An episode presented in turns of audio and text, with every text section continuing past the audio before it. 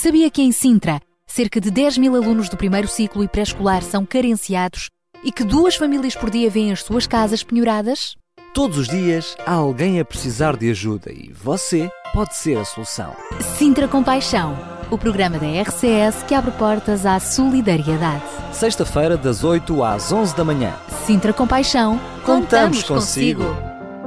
E hoje, a sexta-feira, é dia de Sintra com Paixão. Estamos a fazer uma ronda pelas juntas de freguesia do nosso Conselho de Sintra, percebendo quais são as diferentes necessidades e também os equipamentos sociais que fazem parte de cada freguesia. Hoje vamos receber mais uma junta de freguesia e contamos também consigo para nos ajudar a colocar as perguntas certas. Mas para já, voltamos à música com Marta Fonseca.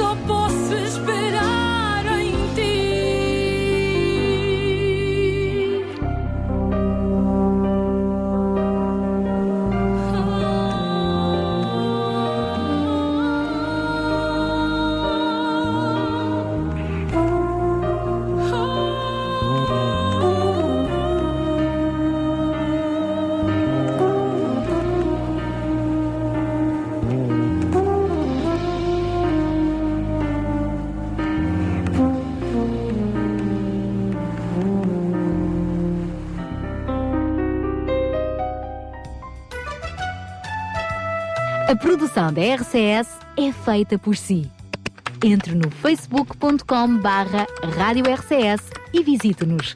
Gostamos muito dos teus comentários e mensagens deixados na nossa página. A sua participação conta muito, apenas alguns cliques de distância.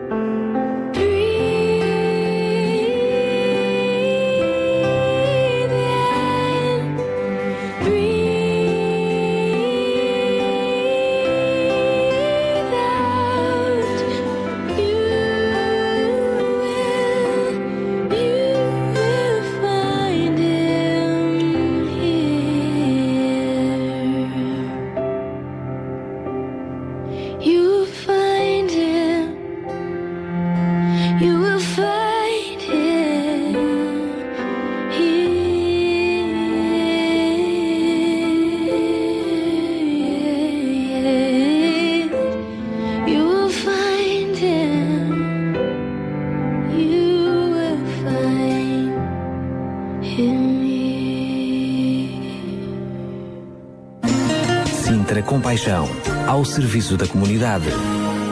Foi a música com Carrie Joe. Mais uma vez, bom dia. Este é o Sintra com Paixão e este mês estamos a deixar aqui um alerta, um encorajamento. Se tem alguma ideia com paixão, pois então preserveres, independentemente do tamanho das dificuldades, não desista e ponha essa ideia a andar.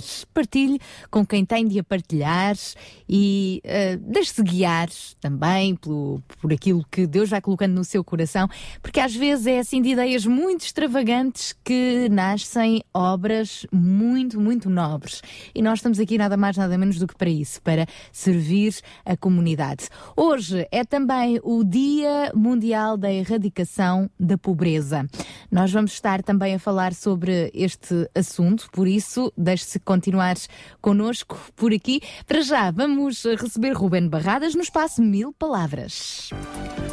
Olá, caros ouvintes da RCS, um muito bom dia para vocês. Espero que estejam a ter ou que venham a ter uma ótima sexta-feira. Um grande abraço, um grande abraço, aliás, para vocês aí também no estúdio e continuação de um bom programa. Esta semana foi claramente marcada pela apresentação do Orçamento de Estado, um momento que nos últimos anos, especialmente desde que vivemos em austeridade, é um momento sempre de alguma tensão, mas também de alguma expectativa em relação às medidas mais ou menos gravosas que aí vêm. Tenho ouvido uh, nos nos últimos dias muita gente de muitos quadrantes com opiniões bastante, bastante distintas, desde comentadores e uh, uh, inclusive membros do governo que se congratulam pelo facto de aparentemente a austeridade não ser mais carregada, até a outras, uh, outros comentadores que de facto têm uma posição um pouco contrária e devido ao facto de especialmente não haver uma generalizada baixa de impostos sobre os trabalhadores. Ora bem, eu eu, uh, por um lado, fico, como é óbvio, até como trabalhador que sou uh, e como contribuinte que sou, ficamos sempre um pouco uh, desiludidos com o facto da nossa contribuição ser tão alta e, de facto, em Portugal, a nossa contribuição para o Estado através dos nossos impostos, venham eles de que quadrantes venham, é de facto muito elevada. Mas, como dizia eu, fico um pouco desiludido em termos particulares. Mas, por outro lado, eu creio que seria sempre pior se, perante a perspectiva de eleições, nós cedêssemos à ideia de ter contas públicas mais sólidas. E eu digo isto por uma simples razão. Infelizmente, nos últimos últimas décadas, Portugal tem sido muito mais governado com base na eleição seguinte, na, na perspectiva de voltar a ganhar as eleições seguintes e, e mesmo a oposição muitas vezes tem se comportado, seja ela qual for, de uma forma irresponsável a esse nível.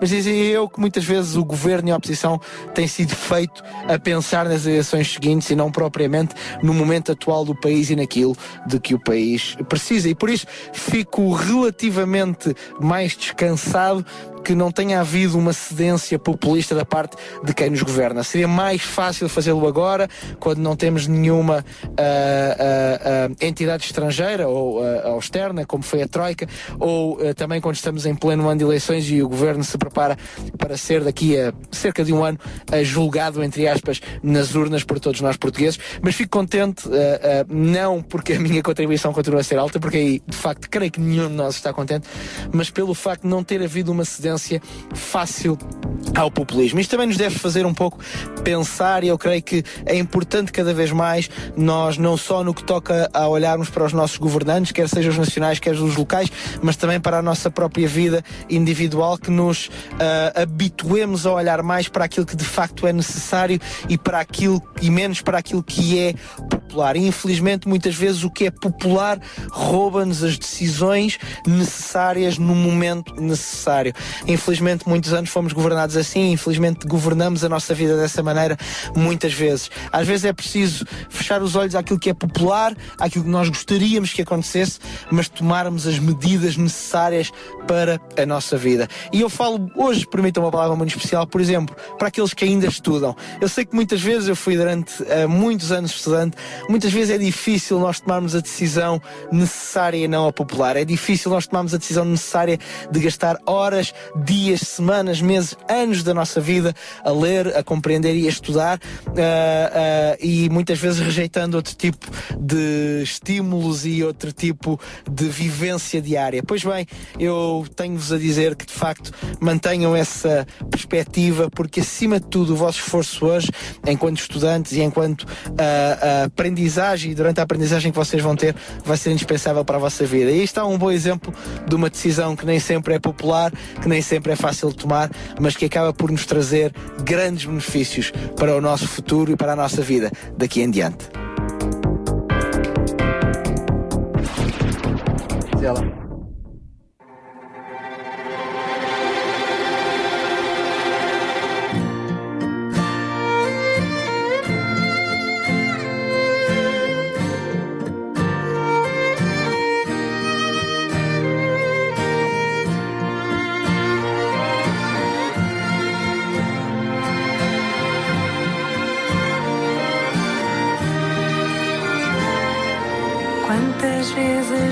thousand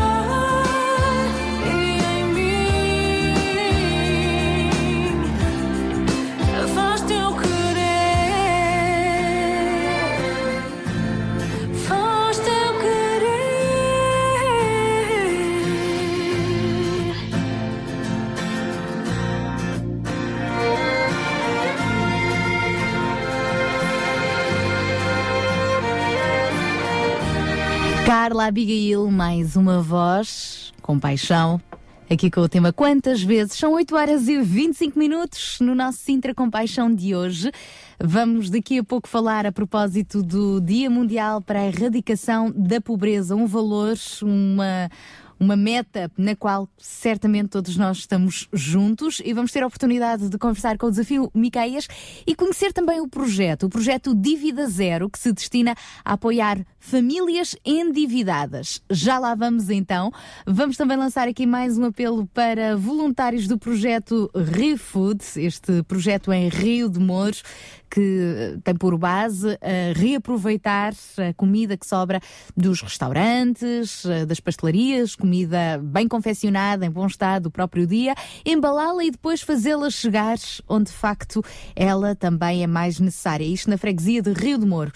Continuamos com a necessidade de voluntários para este projeto e daqui a pouco já lhe vamos lançar esse desafio. Para já, vamos receber Marta Watsut, da UCB Portugal, esta voz sempre jovem, sempre fresca, no espaço Weekend. Vamos lá ver qual é o desafio que ela hoje nos vai deixar. Olá, Sara. Olá, Daniel. Olá aos ouvintes de Sintra Compaixão e a todos aqueles que nos acompanham regularmente aqui na RCS. Eu sou a Marta da UCB Portugal e juntos estamos de novo para mais um weekend. Hoje vamos falar de valores.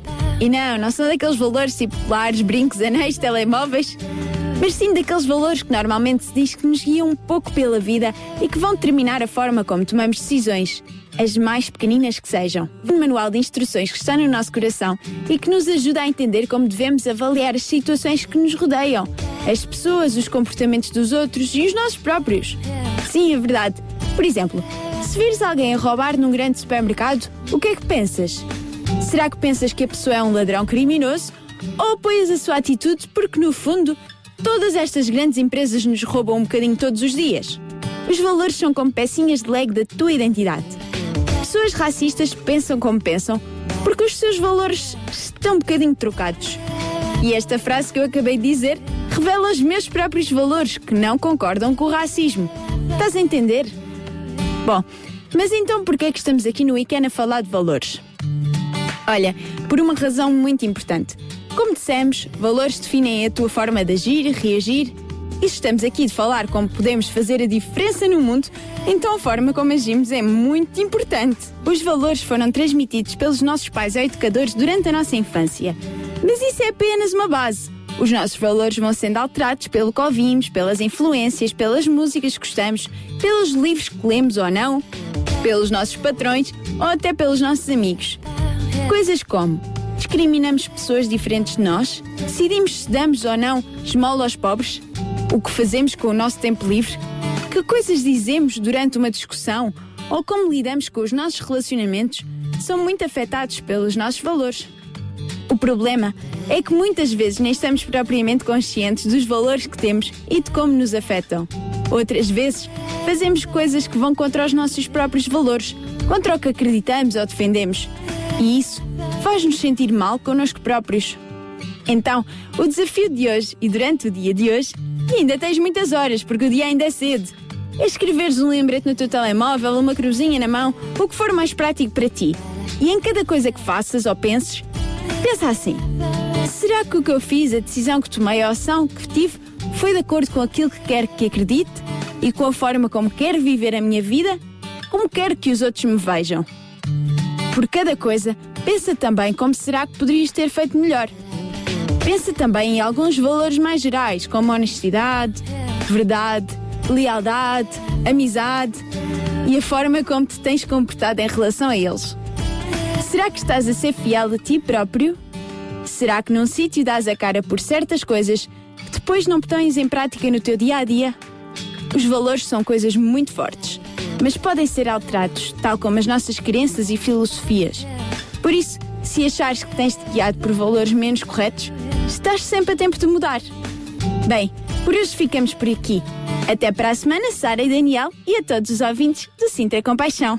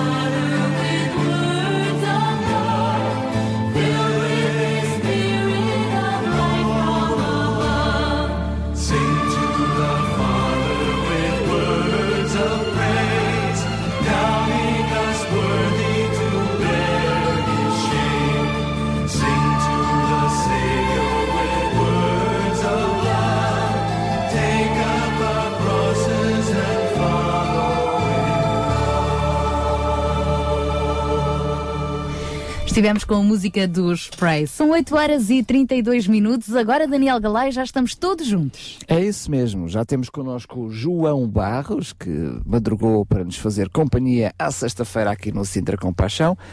E João, hoje vamos dar um pulinho a mais uma freguesia, na realidade uma união de freguesias, mas não, não precisamos de pular muito, pois não? Pois, já estamos nela.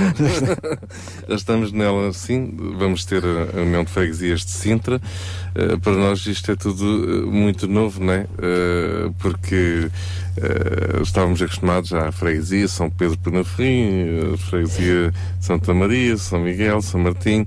Uh, agora, União de Freguesias de Sintra, pronto, é tudo se torna mais fácil, uh, mas uh, ainda tem-se ter esta ginásticazinha mental para perceber-se do que é que se trata. E sim, vamos ter então os representantes da ação social da União de Freguesias de Sintra, iremos ter, ter connosco a, a senhora Vogal, também o Sr. Presidente e assistente social que nos tem acompanhado, na realidade, ao longo destes dois anos. Um, é interessante porque ela acompanhou-nos, uh, a doutora Catarina eh, Moreira, acompanhou-nos no âmbito da freguesia de São Pedro Penaferrim, que agora, por estar agregada na União de Freguesias, pois naturalmente naturalmente uh, continua connosco é? neste grande desafio de conhecermos melhor uh, a freguesia dentro da qual nós, nós estamos, não é? Portanto, sim, vamos, vamos tentar aqui descobrir um bocadinho melhor e conhecer um bocadinho melhor a nossa freguesia e perceber também como podemos eh, ajudar. E continuamos a encorajar os nossos ouvintes a terem ideias geniais, ideias com paixão. É e a moverem-se no sentido de conseguirem uh, aproveitar as boas ideias e num trabalho de equipa, em parcerias, partilhando ideias com outros, mobilizando, conseguirem pôr essas ideias em marcha, não é? Sim, uh, as ideias não podem parar, não é? Temos que continuar uh, a, ser, a ser bem frutíferos nesta, nesta abordagem de, de, sermos criativos no meio de tantos, tantos desafios. Se não houver criatividade, torna-se tudo muito mais complicado complicado, não é? Porque já estamos formatados para, para funcionarmos da maneira como funcionamos há, há anos e anos atrás, não é? Portanto, temos de ser criativos, temos que inventar, temos mas que... O desafio ainda ir mais longe, é de sermos criativos em arranjar soluções, mas colocá-las em prática. O desafio é não desistir e colocar essas, essa criatividade ao serviço da comunidade, Exatamente. ao serviço do próximo. Dificuldades não faltam, não é? E desafios muito e menos. Desafios muito menos. E a própria dificuldade já representa um desafio em si, em si próprio, não é? Mas nós vemos isto pelo nosso próprio programa aqui, não é? Que no fundo tudo surgiu de uma ideia há três anos atrás e, e não tem sido sem lutas, não é? não tem sido sem grandes uh, dificuldades em alguns momentos, grandes inseguranças, mas uh, cá estamos, apostos, e continuamos e perseveramos e, e vemos frutos do nosso trabalho. Uh, das coisas mais reconfortantes, podemos assim dizer, é ver que hum, há fruto do nosso trabalho, não é? E isso leva-nos a acreditar, ok, vale a pena. Nós na próxima semana abordaremos esta questão, não é? Uh, e que já abordamos no passado de porquê tanto esforço, não é? Será que vale a pena tanto esforço? Será que vale a pena tanto sacrifício? Que tipo, não de, avalia... referir... tipo de avaliação Exatamente. É não me estou a referir unicamente aqui no âmbito do programa, porque nós já temos aqui a nossa própria avaliação. Uh, mas uh, todos os programas de apoio seja em que país for, e em Portugal não, não, não se foge à regra, é importante avaliarmos, não é? Olharmos para trás e pronto, valeu a pena tanto sacrifício, valeu a pena tanto investimento, uh, e ficamos muitas vezes com, com aquela ideia, se calhar não terá valido a pena. Vou trazer isto para uma dimensão ainda muito mais simples. Terá valido a pena ajudar aquela pessoa ou, ou aquela outra pessoa? Terá valido a pena ter dado isto ou aquilo? Pronto, nós não podemos olhar, obviamente, só por aquilo que damos, porque uh, aquilo que nos move não é aquilo que temos para dar em termos concretos, materiais, dinheiro, uh, comida, mas o fazemos por obediência a Deus e fazemos por, pelo amor que Deus tem pelas nossas vidas, então, obviamente, que sempre valerá a pena, não é? Mas sempre será interessante avaliar se realmente produziu o efeito que uh, uh, pretendíamos. Uh, isso é importante. E nesta altura, hoje especificamente sendo o Dia Mundial para a Erradicação da Pobreza, é importante avaliarmos estas coisas. Né? Daqui por uns momentos vamos ver um bocadinho, de alguma forma, os títulos da imprensa. Uh, eu queria aqui uh, salientar este aspecto, uh, porque hoje a imprensa nacional, de alguma forma, vai ser muito frutífera em termos de dados, estatísticas, de como é que os portugueses estão, como não estão, como é que o país está, enfim, muita muita coisa. Podemos avançar, por exemplo, uma notícia que está agora online no Diário Digital, que um em cada quatro portugueses está em risco de pobreza e quem recebe o salário mínimo ganha menos 12 euros do que em 1974. Apenas alguns números, mas por detrás destes números há pessoas, há famílias, muitas delas endividadas e por isso, por isso daqui a pouco vamos também falar do projeto Dívida Zero que se destina a apoiar precisamente estes portugueses. João, quando falamos uh, na população pobre em Portugal, o conceito pobre também é, é muito relativo, não é? Mas uh, qual é o limiar da pobreza em Portugal? É assim, nós, uh, uh, quando falamos, esta, estas estatísticas sempre uh, têm, têm critérios por trás delas. E um, esses critérios convém nós conhecermos, porque quando falamos, ah, temos um X% da população que está no limiar da pobreza, o que é que isso quer dizer, limiar da pobreza? Pois os dados que são usados para definir se uma população está no limiar da pobreza ou não, são, são dados meramente monetários, economicistas, não é? Portanto, o limiar da pobreza em Portugal ronda os 5.040 euros anuais. Pois, obviamente, toda a pessoa que ganha menos de 5.040 euros anuais Uh, é possível que, que, estes números possam ter variado, uh, mas se, se, se, houve alguma variação, terá sido uma variaçãozinha de, de uns, poucos, uns poucos euros. Uh, pois, obviamente, toda a pessoa que vive com um rendimento inferior, um rendimento anual inferior a este valor, pois está no limiar da pobreza. Agora, vamos lá ver. Eu, se viver em casa dos meus pais, não tiver que pagar nada, estiver a trabalhar e ganhar um ordenado mínimo, Pois, obviamente, que poderia estar com, a ser considerado como uma pessoa no limiar da pobreza, no entanto, quer dizer, poderia não estar realmente a viver muita pobreza, não é? Sendo que quando nós, a primeira vez que apresentámos estes dados, uh, tínhamos até alguém em estúdio que acabou por um, explicar um pouquinho este, este fenómeno, que na realidade estamos a falar daquilo que depois é o rendimento sim, uh, disponível, sim. ou seja, uh, se, se, se, se, eu até trabalho, de, se estou em casa dos meus pais, que já tenho o agregado familiar e eu recebo esse dinheiro, acaba por não estar, ou seja, eu não estou incluído nos dados do limiar da pobreza. Sim, estamos a falar daquelas famílias que acabam por ter esse valor disponível para fazer face às suas, às suas, às suas necessidades. Sim, mas é, realmente, pronto, é assim, obviamente que tínhamos que ter algum critério, não é? Claro. É lógico que não, não se não se consegue de alguma maneira uh, ter uh, uma avaliação possível se não usarmos critérios. Agora, todo o critério é bastante subjetivo. Não é? Temos que. Só, aqui... só referir que quando essa, essa avaliação foi feita, quando esses números saíram, uh, muitas das pessoas que não estão dentro dos valores de limiar da pobreza é porque estão a receber apoios sociais. Sim. Ou seja, uh, na realidade, se fosse retirado os diferentes apoios sociais a grande parte dessas famílias, nós teríamos um número muito superior, muito, mais, muito superior aos números que nos são apresentados. Fala-se hoje em dia de que Uh, retirando todos os apoios sociais que neste momento são dados, e quando falamos de apoios sociais, não estamos a falar unicamente de apoio à pessoa que está desempregada. Uh, estamos a falar dos próprios reformados, né? pessoas que já trabalharam, descontaram uma vida inteira e estão a receber a sua reforma, que é uh, do mais legítimo que possa haver. Pois isso é considerado apoio social.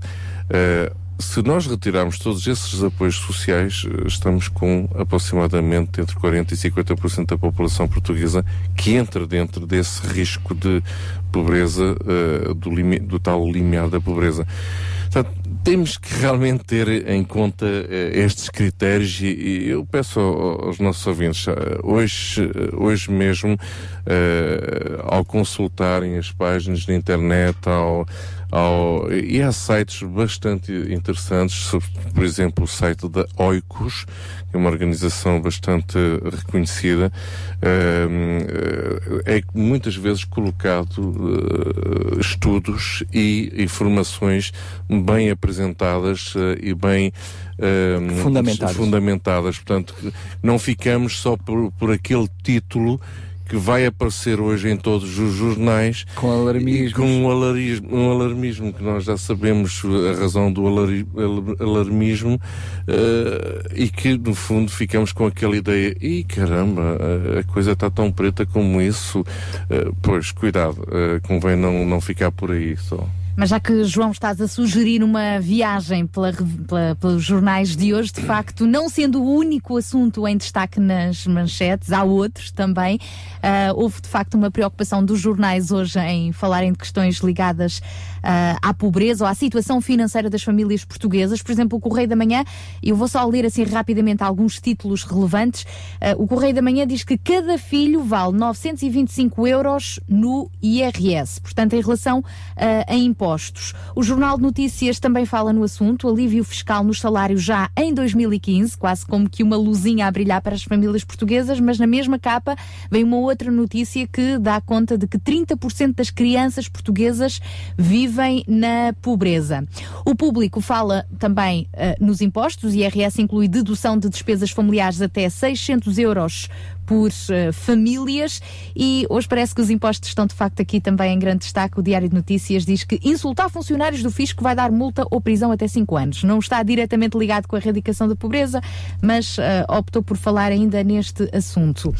Um, de, de, resto, temos uh, outros uh, destaques, nomeadamente a AMI, a afirmar que o empobrecimento das famílias em Portugal é uma realidade e como eu já falei também, por exemplo, no Diário Digital Online, uh, dá-se conta de que um em cada quatro portugueses está em risco de pobreza e quem recebe o salário mínimo ganha menos 12 euros do que em 1974, indicam dados atuais divulgados pela base de dados uh, portada. A propósito então deste dia uh, mundial para a erradicação da pobreza, nós temos connosco alguém que também está uh, habituado a acompanhar estas famílias em situação no limite, no limiar da pobreza, em situação de grande endividamento. Estou a falar de Pedro Martins, da ABLA, Associação de Beneficência Luso-Alemã, que através do desafio Miqueias, ele tem, tem acompanhado estas famílias com o projeto Dívida Zero. Vamos então falar com o Pedro Mateus. Olá, bom dia, Pedro. Bom dia. Pedro, sei que, obrigada por estar aqui connosco, tem estado aqui a acompanhar um pouco os comentários que nós estamos uh, a fazer às notícias de hoje a propósito do Dia Mundial para a Erradicação da Pobreza. Sabemos que tem uh, trabalhado diretamente com famílias do Conselho, principalmente com famílias do Conselho de Cascais, aqui nosso vizinho. Uh, de facto, qual é o retrato que pode traçar de famílias que, se, que estão, portanto, endividadas? Uh, pois, muito bom dia para todos que estão aí no, no na rádio. Uh, em termos de, de, de Conselho de Cascais é muito difícil fazer um retrato único, porque nós temos como é óbvio, eh, temos de todo, de todo tipo de famílias e de pessoas que nos procuram, desde pessoas realmente que estão em situação de sobreendividamento, mas por perderem emprego ou por deixarem de receber horas extras ou porque as situações ficaram mais precárias em termos de emprego, mas também temos uh, algumas pessoas que nos procuram que apesar de, de, terem bons salários, o nível de vida baixou uh, substancialmente por causa da questão de, de, da própria crise ou por causa das escolas, das crianças deixarem e terem que deixar de ser privadas para serem públicas. Isso é um bocado complicado porque aquele desfazamento, nem que seja de alguns meses, uh, provoca logo uma, um desequilíbrio nas contas, nas, no orçamento familiar. Uh, a questão do, das, das, famílias, pelo menos no Conselho de Cascais, eu posso estender um bocadinho porque o nosso gabinete em Carcavelos uh, inclui também uh, a possibilidade de nós recebermos pessoas de outros conselhos tem sido esta. Primeiro, pessoas que nos procuram em termos, uh, porque estão numa situação mesmo precária e até são acompanhadas por técnicos de ação social ou pelos gabinetes do rendimento social de inserção, mas também temos aquelas pessoas que tiveram sempre um nível de vida muito bom e que de um momento para o outro, por uma situação pontual de perda de salário de um dos membros do agregado ou por uma situação pontual de, uh, de, um momento para o outro que houve alguma alteração na, na massa salarial de um dos dois, basta a questão das horas extras ou a questão de, de, de passar a receber muito menos uh, por algum motivo na empresa ou outra coisa assim, que, que ficam desequilibradas e que também nos procuram. Uh, são basicamente este tipo, este tipo de pessoas que nos procuram no gabinete em Carcavelos. E o que é que vocês uh, procuram fazer com essas famílias? Pois, eh, o nosso grande objetivo eh, inicial era tentar eh, aconselhar e ajudar as pessoas na gestão do seu orçamento familiar. Como, como poupar, não na ótica do, do pôr dinheiro de lado, mas na ótica do saber, eh, do poder ter dinheiro para aguentar o mês inteiro, como eh, eh, pagar as dívidas ou renegociar as dívidas de forma mais faseada, mais calma, como esse era o grande objetivo inicial. O objetivo inicial era que as famílias estivessem estruturadas no seu orçamento familiar familiar. Esse agora é um objetivo final. Eh, nós temos muito mais preocupações no início quando recebemos as famílias. A primeira delas é, é tentar compreender o, porquê do desequilíbrio e porquê elas chegaram ao ponto de nos procurarem. É, é, é verdade que existe, uh, não, é, são muito raras, vamos dizer 2, 3% das pessoas que nos procuram, e já estamos a falar em mais de 300 famílias, uh, mas, mas uh, é muito raro as pessoas que nos procuram porque precisam de algum tipo de aconselhamento. grande parte das pessoas procuram-nos porque estão numa situação de desespero e porque já não conseguem pagar algumas coisas nas suas próprias contas pessoais. Então, essas quando nos procuram, eh, a primeira coisa nós temos mesmo que compreender, não só compreender o porquê de chegar a este ponto, mas também compreender a natureza das dívidas. Porque, por incrível que pareça, eh, é muito difícil negociar com financeiras ou com bancos, ou renegociar quando nós estamos a falar de créditos ao consumo e até de valor baixo, com taxas de juros altíssimas. É muito, muito mais fácil, às vezes, é negociar um valor muito alto uh, num crédito à habitação. O que é estranho e o que é, o que é, pronto, não é assim muito normal normal, mas é, é, verdade, é o que acontece. Então, primeiro é compreendermos a natureza das dívidas e percebermos se o que é que as pessoas devem. Devem um crédito ao consumo, devem um cartão de crédito, devem uma taxa de juro alta ou uma taxa de juro baixa, é o problema do crédito da casa, ou até simplesmente é uma dívida da água ou da luz que é preciso pensar em ajudar a renegociar. Depois, a partir daí, o segundo a segunda fase é mesmo nós tentarmos negociar diretamente com as entidades a possibilidade de, da pessoa pagar faseadamente ou de haver algum perdão de juros juros ou, ou, ou, então pagar o mais tempo possível e o mais longe possível.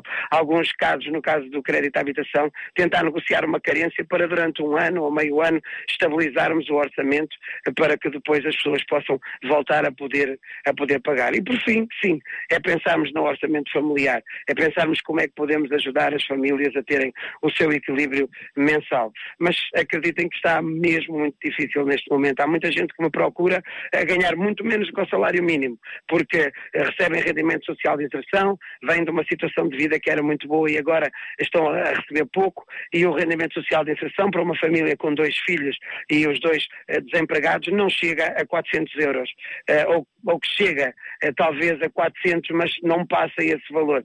E é complicado as pessoas viverem com, com esse tipo de recursos. Acho que temos muitos, muitas pessoas corajosas e muitas pessoas capazes, e tem havido muito boa vontade também uh, uh, dos vizinhos e das pessoas à volta e da família que têm apoiado muito uh, estas, estas famílias que temos acompanhado. Mas também, nós também temos acompanhado estas famílias, em alguns dos casos, para apoio social, para apoio jurídico ou até mesmo para apoio psicológico ou espiritual, dependendo da, da, da, da compreensão dos casos.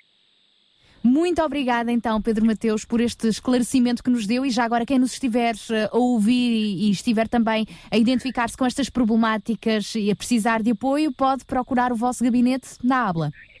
Eh, pode procurar o, Gabinete de Dívida Zero na Abla, em Carcavelos, não importa qual é o local do país, eu tenho feito alguns atendimentos até por telefone ou, ou por e-mail, eh, mas também eh, posso dizer, e, e, com muito agrado digo isso, existem muitos gabinetes em Portugal inteiro que, que, que têm esta função, até de uma forma gratuita atendem famílias, apoiam famílias nesta área. O Desafio Miqueias foi o, o criador deste projeto, do projeto de Dívida Zero, que é um projeto que eu acredito envolvente, porque envolve não só a área financeira em si, mas também o cuidado das famílias e das pessoas, mas existem muitos outros gabinetes em Portugal que podem fazer esse trabalho, mas nós temos muito gosto em receber-vos ou por telefone, ou por e-mail, ou mesmo pessoalmente uh, na Abla, aqui em Carcavelos, para, para, para vos ajudar e para vos acompanhar. Muito obrigada, Pedro Mateus, da Abla Associação de Beneficência Luso-Alemão, uma das instituições que abraça então este projeto Dívida Zero do Desafio Miqueias. E do Desafio Miqueias já temos connosco em linha João Pedro Martins, ele que é uh, o coordenador uh, deste grande, grande projeto, este grande desafio e que tem também como lema uh, contribuir de alguma forma, e já vamos perceber de que alguma forma é esta, para a erradicação da pobreza. Olá, João, obrigado mais uma vez por estar connosco. Olá, muito bom dia. Bom dia, estou a ouvi-lo muito mal. Sim? Ah, estou a ouvi-lo com alguma dificuldade. Espero que os nossos ouvintes consigam ouvi-lo melhor do que eu estou a ouvi-lo. João, podia-nos explicar qual têm sido os vossos desafios e como têm encarado esses desafios e, e superado esses desafios?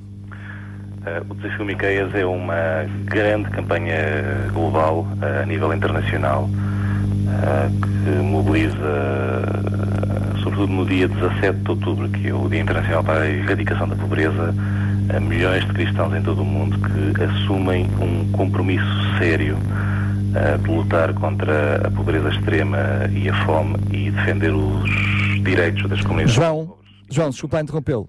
Uh, eu vou-lhe pedir o seguinte: vamos restabelecer a ligação consigo. Devemos ter algum problema, certamente, na ligação. Uh, vamos restabelecer a ligação contigo, consigo no intuito de conseguirmos efetivamente ouvi-lo com a qualidade mínima para conseguirmos perceber aquilo que uh, nos está a dizer. João, tu conheces um pouquinho uh, a realidade deste trabalho, uh, estávamos a ouvir o João, é um trabalho que já tem alguns anos, ou seja, já está no terreno há algum tempo. Quais têm sido as atividades que eles têm desenvolvido? Sim, o Desafio Miqueias acaba por ser um, um, um, movimento, de alguma forma, de sensibilização, consciencialização a nível internacional. e em Portugal, o João Pedro Martins, como coordenador, tem levado a opinião pública, tanto através de livros como através de artigos, uh, intervenções públicas, para os desafios que precisamente Portugal uh, tem uh, ao nível da, da, luta contra a pobreza. Creio que ele nos irá explicar isso melhor agora. Ele já está connosco então okay. em linha novamente e esperemos que agora a chamada esteja então em melhores condições. João, peço desculpa por termos interrompido esta chamada, mas era importante que pudéssemos ouvi-lo com a máxima qualidade possível. Pode, pode então responder-nos, por favor. Falar bom dia, espero que estejam me ouvir. Ah, agora sim, agora sim. Com mais nitidez. Ah, em primeiro lugar, bom dia a todos os ouvintes da Rádio Clube Sintra. Ah, o Desafio Miqueias é uma, uma campanha internacional ah, que mobiliza essencialmente cristãos de todo o mundo na luta contra a pobreza e a fome. e há um compromisso que assumimos, é um compromisso público uh, de lutar pelos direitos das pessoas uh, pobres e socialmente excluídas da, da, da, sociedade. Muito bem, uh, eu sei que vocês têm tido uma, um, um trabalho mais na área da sensibilização. Curiosamente, ao longo dos anos que tenho acompanhado um pouco o, o vosso trabalho, vocês até eh, têm servido quase como eh, ponto de sensibilização por aqueles que no nosso país têm eh, em mãos as tomadas de decisão em relação a estas áreas da sociedade. Um, Vêem-se também de alguma forma como um, uns defensores da justiça social? Sim, os pobres, uh, além de, do nosso dinheiro, uh, que é importante para um, alavancar uh, o desenvolvimento da, das nações e, sobretudo, para tirar do fosso de pobreza aqueles que, são, que estão em maior necessidade, tudo passa por decisões políticas. e a nível internacional, a luta contra é um compromisso político dos líderes mundiais que assinaram a Declaração do Milénio em 2000 para reduzir para metade a pobreza extrema e a fome. Uh, por isso, um, a questão política é essencial, é determinante, porque são boas práticas políticas uh, que permitem que uh, a justiça e, fundamentalmente, a justiça com os pobres possa ser uma realidade. Bem, muito bem, João Pedro Martins, obrigado mais uma vez por ter estado uh, connosco. Queria só um, ehm, pedir-lhe que pudesse de, uh, dizer algumas palavrinhas sobre o Dia da Erradicação da Pobreza que se comemora hoje. Uh, que lemos uma notícia há pouco no Diário Digital que diz que temos mais pobres hoje e a ganhar menos do que em 1974.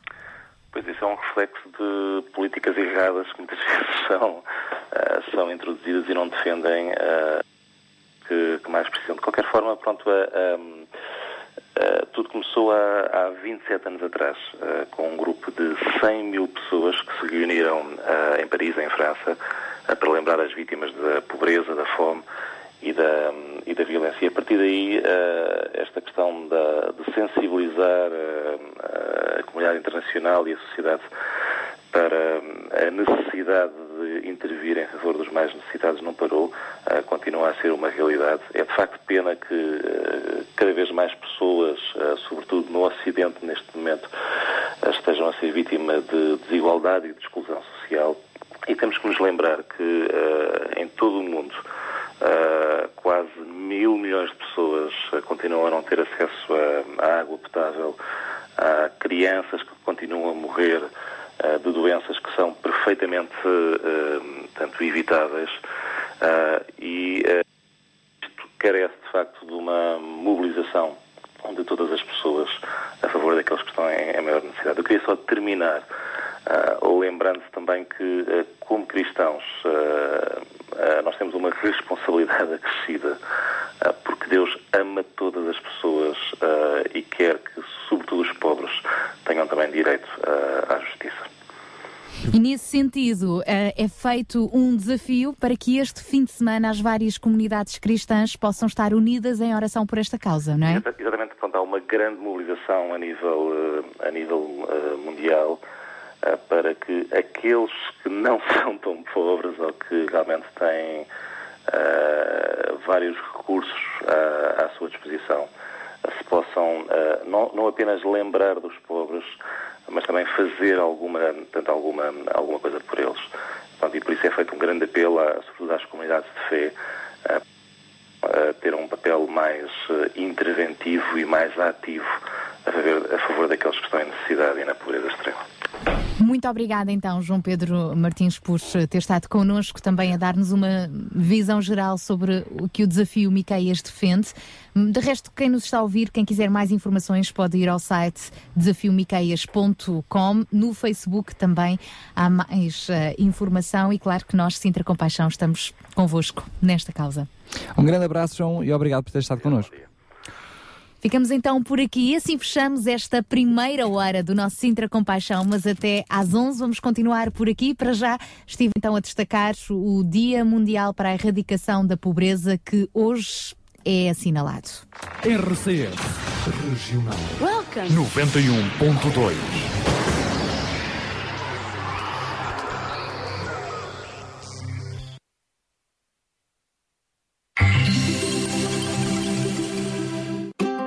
Disse Salomão: Há tempo para tudo debaixo do sol. Há tempo para trabalhar e tempo para descansar. Há tempo para nascer e para morrer. Tempo para plantar e tempo para colher. Tempo de chorar e tempo para rir.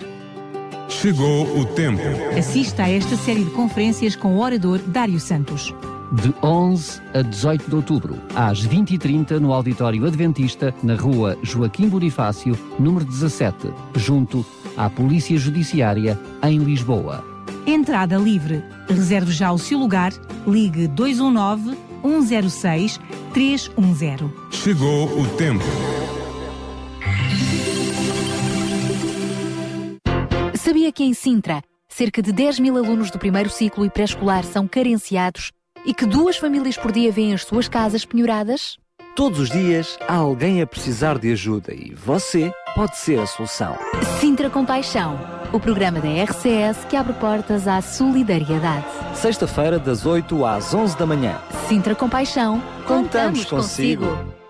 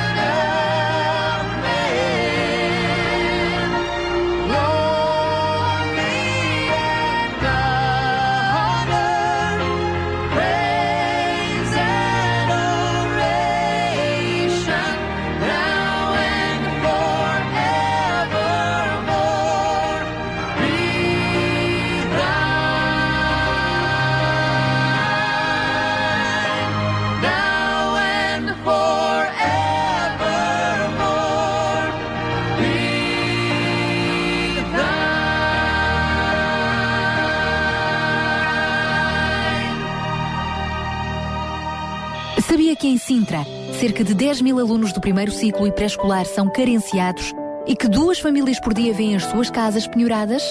Todos os dias há alguém a precisar de ajuda e você pode ser a solução. Sintra Compaixão, o programa da RCS que abre portas à solidariedade. Sexta-feira, das 8 às 11 da manhã. Sintra Compaixão, contamos, contamos consigo. consigo. No nosso Sintra Compaixão de hoje, bom dia, esta é já a nossa segunda hora, hoje são 9 horas e, aliás, neste momento são 9 horas e 5 minutos.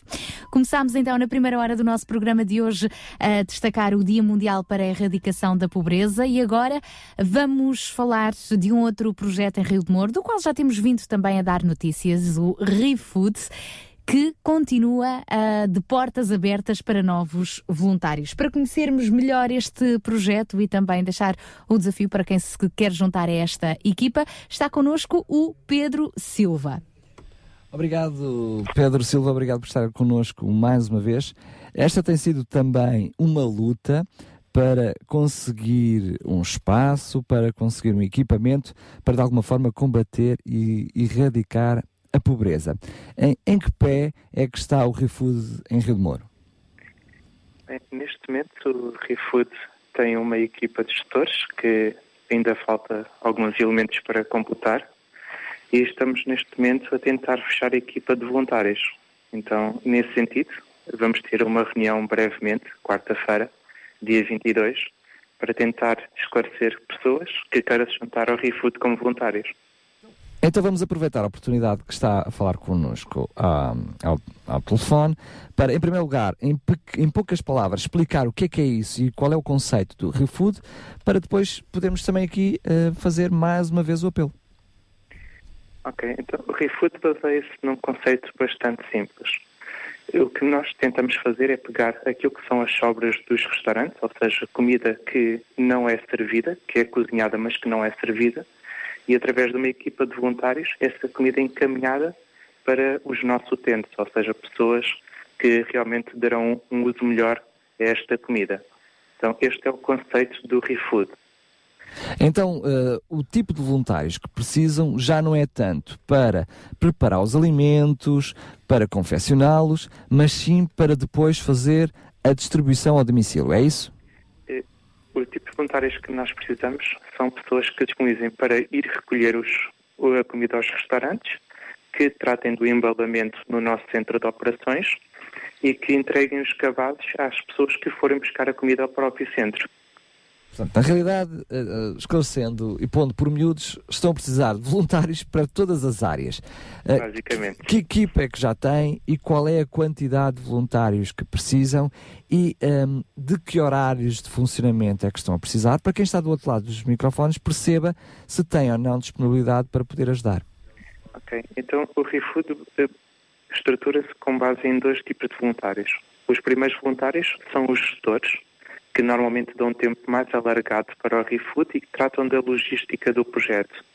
Ou seja, lidam com as equipas de voluntários, fazem as escalas dos restaurantes, então tratam mais da parte administrativa, por assim dizer. Eh, existem outro tipo de voluntários que trabalham apenas duas horas por semana e esses lidam com aquilo que é o dia a dia do ReFood, seja a questão do embalamento, a questão da recolha da comida nos, restaurantes, e também da entrega aos nossos utentes. Mas eu sei que o vosso slogan uh, para os voluntários é trabalharias duas horas para alimentar 10 pessoas, é isso? É isso mesmo. O que é que significaria este trabalho de duas horas? Duas horas por dia, duas horas por semana, duas horas por mês? Como é que concretiza este voluntariado? São duas horas por semana. É o segundo tipo de voluntariado que eu estava a falar há pouquinho. Então, eh, normalmente é feito por, eh, por equipas. Então existe uma equipa, por exemplo, que vai buscar a comida aos restaurantes e a pessoa que trabalharia duas horas iria só fazer este tipo de recolha. Pessoas que não tenham carro ou que não queiram usar o seu carro pessoal podem ficar no centro de operações, fazem o embalamento da comida e entregam os cabazes. Então, normalmente é feito por equipas. Os horários, em horário pós-laboral, das seis e meia até por volta das dez e meia, onze horas. Muito então, bem. Pedro, Pedro uh, o melhor mesmo é quem nos está a ouvir, se ficou com algum tipo de interesse em juntar-se à vossa equipa, ou pelo menos saber mais informações, avaliar a possibilidade de integrar uma das equipas de trabalho, fica o desafio para a próxima reunião que vai ser quarta-feira, não é? Quarta-feira, na escola número 2 da Rinchô, e vai ser às oito e meia da noite. Está feito o convite. Muito obrigada. Um grande abraço. Obrigado força, mais uma vez. Força, Pedro um Silva. Abraço. Então fica este convite, reunião de voluntários do ReFood de Rio de Moro. Portanto, é uma boa oportunidade para conhecer mais de perto e, quem sabe, uh, juntar-se a uma das equipas quarta-feira, próxima quarta-feira, às oito e meia da noite, na escola número 2 da Rinchoa. Entretanto, para quem gostaria hoje mesmo de saber melhor o que é isto uh, de pedalar contra o desperdício, então hoje fica também o convite para esta mesma iniciativa, conhecer o fundador do projeto ReFood e assistir ao vivo, na primeira pessoa, ao diário da viagem do Ricardo, um dos voluntários deste projeto, neste caso em Alfragide. Mas será também uma oportunidade interessante acompanhar o Ricardo a andar de bicicleta, não é? este voluntário, e perceber o trabalho que ele faz de entrega uh, das refeições. Neste caso será hoje às nove da noite com ponto de encontro na Junta de Freguesia de Alfragido e assim poderá perceber melhor do que é que se trata e quem sabe juntar-se à equipa do ReFood de Aqui Rio em. Rio. É isso mesmo. Fica o convite. São já 9 horas e 11 minutos. Daqui a pouco vamos receber o nosso amigo Carlos Pinto Leite. Em mais um espaço Links, Para já ficamos com. Ricardo Silva.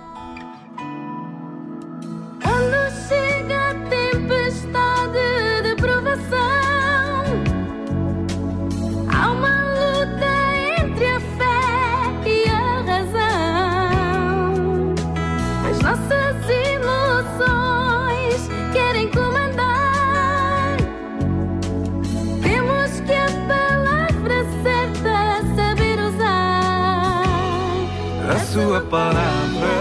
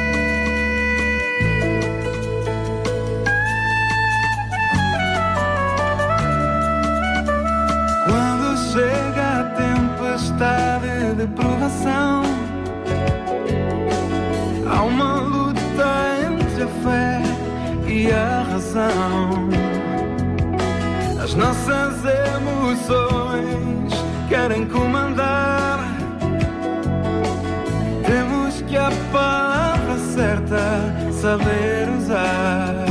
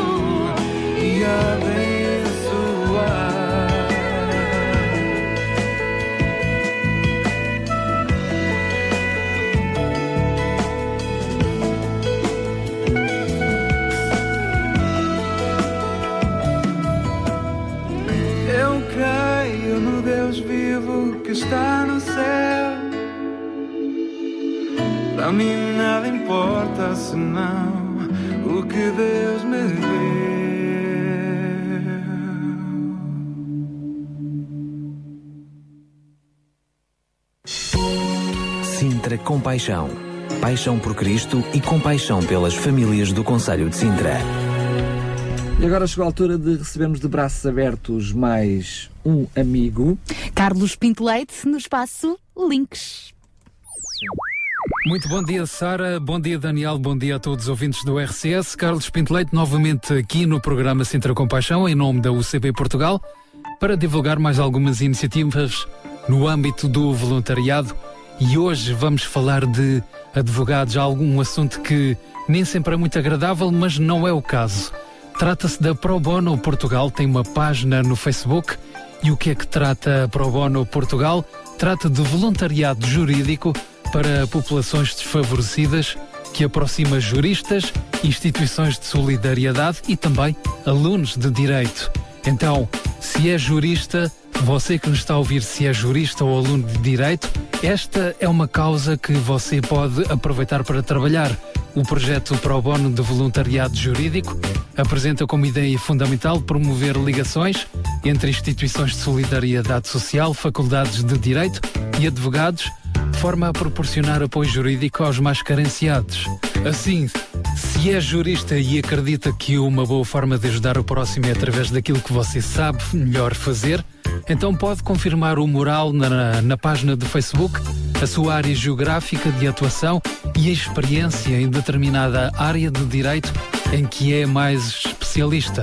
Por outro lado, se é aluno de direito e quiser ligar a sua vontade de ser voluntário com uma futura área profissional, pode inscrever-se e será enquadrado no grupo da sua respectiva faculdade.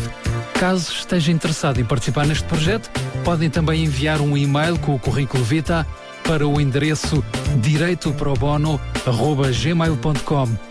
Fica novamente a referência da página Facebook Pro Bono Portugal, não existe site. E da minha parte por hoje é tudo, esperando que tenha sido útil para alguns de vocês. Sara, Daniel, a emissão continua nas vossas mãos e desejo a todos um excelente fim de semana. Então adeus ao nosso amigo Carlos Pinto Leite que regressa na próxima sexta-feira.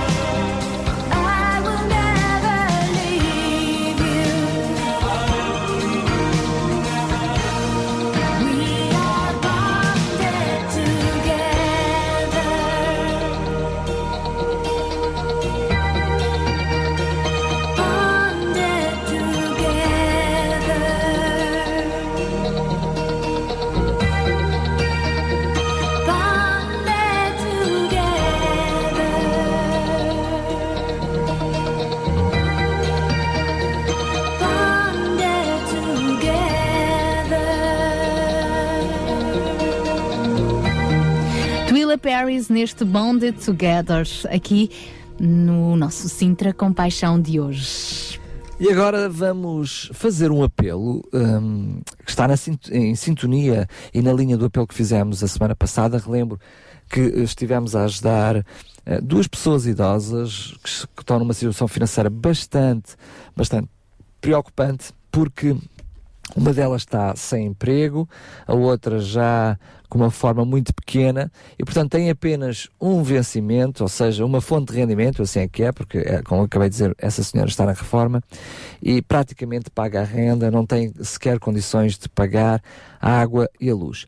Mas em conversa com uma delas ontem, aqui, a ver tudo aquilo que era possível fazer, lembro que estas, estas pessoas já estão sinalizadas junto da assistente social, da sua freguesia, de, na Câmara Municipal e já estão a receber alguma ajuda um, no equipamento social, também na sua junta de freguesia, nomeadamente pão. Imagine-se, uh, é verdade que um, é já bom que haja esse tipo de ajuda, mas em jeito de brincadeira, também a palavra de Deus diz que não só de pão viverá o homem, um, referindo-se também, como não podia deixar de ser, à própria palavra de Deus, mas eu vou mais longe, porque eles também precisam de água, precisam de luz, e uma das senhoras, um, claramente ainda numa fase muito ativa da sua vida, pediu-nos para fazermos o apelo por um emprego, por um trabalho, enfim, alguma coisa que ela pudesse fazer. Ela tem uh, formação na área da massagem uh, e, portanto, gostaria de poder fazer alguma coisa aí, mas diz que não está em fase de escolher. Pode ser para ajudar crianças, pode ser para ajudar idosos, enfim, se está desse lado, que até está a pensar em ter alguém que possa colaborar consigo em alguma área que possa ajudar esta família, pois bem, entre em contato connosco para o 219 10 63 10. 219 10 63 10. Fica o convite, o desafio, se quem sabe tiver então uma oportunidade, uma porta uh, que se possa abrir para dar resposta a esta situação. Pode também contactar-nos através do telemóvel via SMS 96 10 44 707, 96 10 44 707. Este é o número de telemóvel da RCS.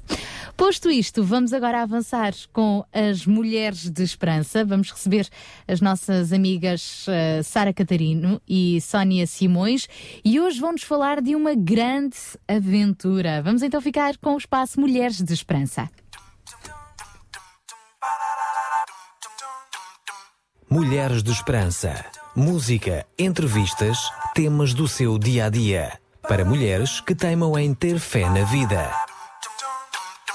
Este é o seu programa Mulheres de Esperança. Hoje teremos um tempo um pouco diferente, pois será preenchido exclusivamente com uma entrevista que fizemos a uma mulher muito especial que embarcou numa aventura difícil, bela ao mesmo tempo e que toca a vida de muitas pessoas. Vamos lá, entre connosco na nossa sala de visitas.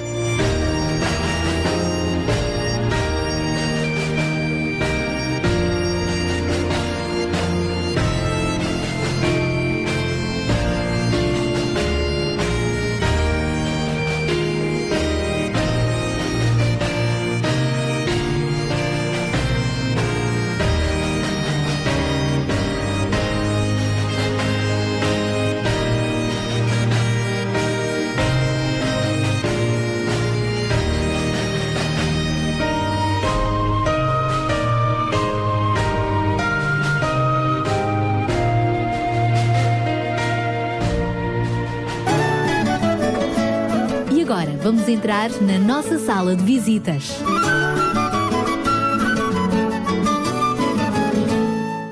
Temos connosco hoje uma mulher maravilhosamente bela. Chama-se Marta, é muito jovem ainda, mas para os ouvintes que não a conhecem, ela é a doutora Marta Correia. Tem um percurso de vida fora do normal para uma pessoa da sua idade eu vou deixar muito daquilo que é a sua vida para ela falar, mas eu, para arrancar, eu vou perguntar-lhe uma coisa. Marta, como é que uma advogada tão jovem, tão bem sucedida, num país uh, europeu, uh, de repente embarca numa aventura tão absolutamente fora do normal que é a Índia? Olá, obrigada Olá. por me receberem. um, e tudo, tudo nasce de um sonho. Um sonho que não é um sonho recente, é um sonho que nasceu quando eu tinha 16 anos e, e nasceu do desejo de proteger aqueles que não se conseguiam proteger eles próprios. E foi com esse intuito que eu tirei o meu, a minha licenciatura em advocacia, foi exatamente para defender aqueles que não conseguiam defender. Ou que não se conseguiam defender, que não se eu, conseguiam eu proteger. Eu sei que tu, quando, quando ainda estavas a estudar, ou pelo menos durante o percurso do teu, do teu curso, foste ao Brasil fazer um estágio sobre a, a criança e o adolescente. Portanto, foi com, com esse intuito que eu fui ao Brasil, que participei em, em diversas atividades que eles, que eles tinham lá, eh, nomeadamente em orfanatos, nas favelas, e foi muito gratificante eu poder ver o quão privilegiados nós tínhamos sido enquanto crianças. Então tu estavas a, a dar corpo ao teu sonho. É verdade. Exato. Portanto, estava a seguir esse caminho, o caminho de poder dar de mim, de, das minhas habilidades, daquilo que eu podia fazer enquanto ser humano para proteger e dar alguma esperança, dar algum conforto àqueles que não, não tinham nada, àqueles que foram desprivilegiados, aqueles que nasceram e já por terem nascido naquele seio, já de si já nasceram com um pé uh, muito atrás daquilo, daquilo que nós esperamos para os nossos próprios filhos há aí uma parte que eu acho extraordinária. Tu vais numa aventura absolutamente fora do normal. Tu resolves subir uma montanha. É radical, radical. Acompanhei organizações que tivessem a ver com o meu sonho, porque lá está, voltei Voltou a lembrar sonhos que tinha e voltei a lembrar um, aquilo que quando eu tinha 16 anos me fazia, era a minha motivação, era para isto que eu queria viver, era isto que me influenciava a ir mais além. E voltei a ter esses sonhos e, e passei a acompanhar organizações missionárias que, que tivessem a ver com o meu sonho.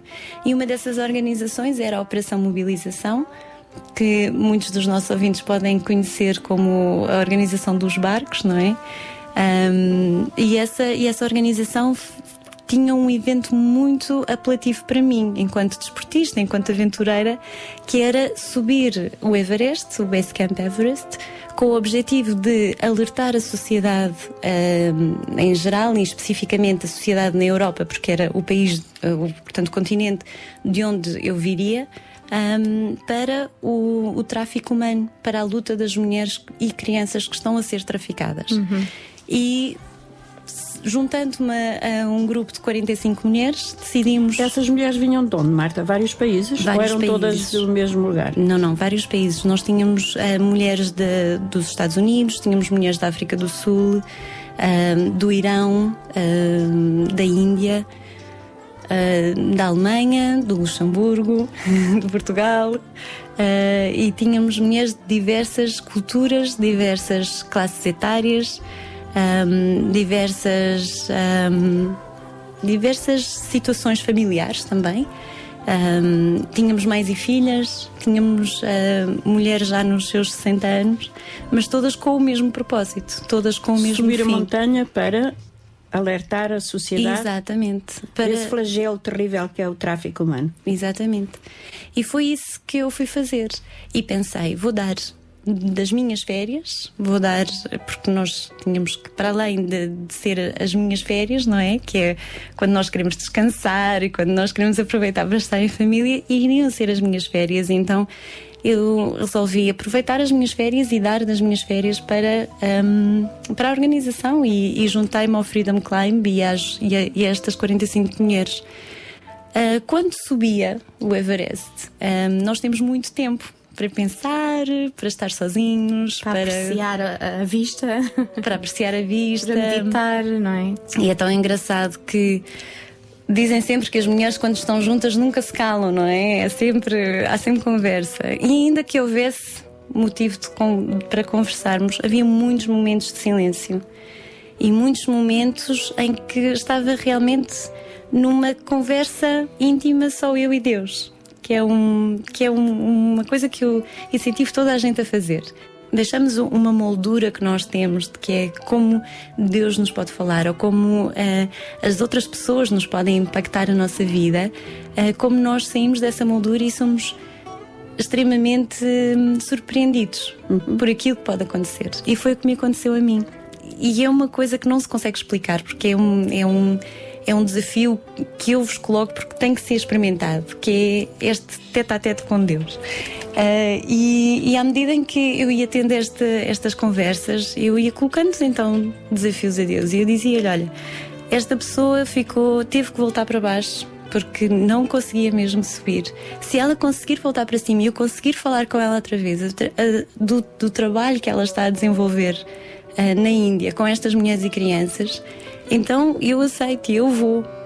E foi tão engraçado que esta mulher de 42 anos, que tinha voltado para baixo porque estava anémica, anémica, anémica? portanto sem ferro, sem nada, e surpreendentemente no dia seguinte ela estava connosco. O, um, o percurso que nós demorámos quase um dia uh, e meio a fazer, ela fez em três horas, que é uma coisa extraordinária, não é? Um, e eu tive a oportunidade nessa noite uh, de, de, estar com ela, de falar com ela, porque ela nessa noite, depois, depois dessa noite, ela já não nos podia acompanhar mais, porque tinha que ficar e fazer o período da climatização e só depois então poderia prosseguir. Um, mas nessa noite eu tive o privilégio de poder falar com ela e, e as experiências que ela partilhou comigo daquilo que se passava na Índia chocaram-me, um, fizeram chorar o meu coração, fizeram-me pensar nos meus sonhos, naquilo que eu tinha, uh, naquilo que eu podia dar àquelas crianças e na forma extraordinária como Deus me estava a mostrar este desafio que era se tu realmente queres conhecer o meu sobrenatural que, quão grande, quão profundo quão extenso, quão alto é o meu amor então tu tens que vir e tens que experimentar por ti mesma havia tanto fazíamos um programa só com a, só com a, com, com essa subida com a do Everest só com a escalada do Everest chegava mas temos outras coisas importantes para falar. Mas eu queria só fazer uma pergunta: qual foi a repercussão dessa subida, desse, dessa, dessa, desse ato heroico que vocês, 45 mulheres, fizeram? O que é que isso teve na sociedade como resultado para aquilo que vocês tinham em mente, falar contra o tráfico humano? O impacto. É? Eu acho que foi, foi tão importante, porque nós, enquanto estávamos a subir, um, nós, nós, nós proclamávamos libertação para aquelas mulheres. E, é, e era, foi tão simbólico o fato de no dia em que nós estávamos a subir, no dia em que nós chegámos ao Calapatar, porque eu digo nós porque eu estava com elas, não é? Claro. Ainda que não estivesse fisicamente, claro. eu estava com elas. Um, e era tão engraçado porque eu via a montanha que elas estavam a subir e quando havia uma, uma nuvem a passar pelas montanhas, eu dizia: nuvem, sai dali, que elas precisam de sol, porque estava frio. E, e então nós estávamos com elas. E quando elas subiram, no dia em que elas subiram, 10 traficantes da rede do Nepal, do Katmandu, foram presos e, e, esta rede foi desmantelada no dia em que nós chegamos e proclamamos libertação para estas mulheres.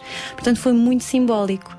Um, para além disso, o fato de nós termos subido, porque como eu comecei a explicar, nós passamos por muita coisa juntas.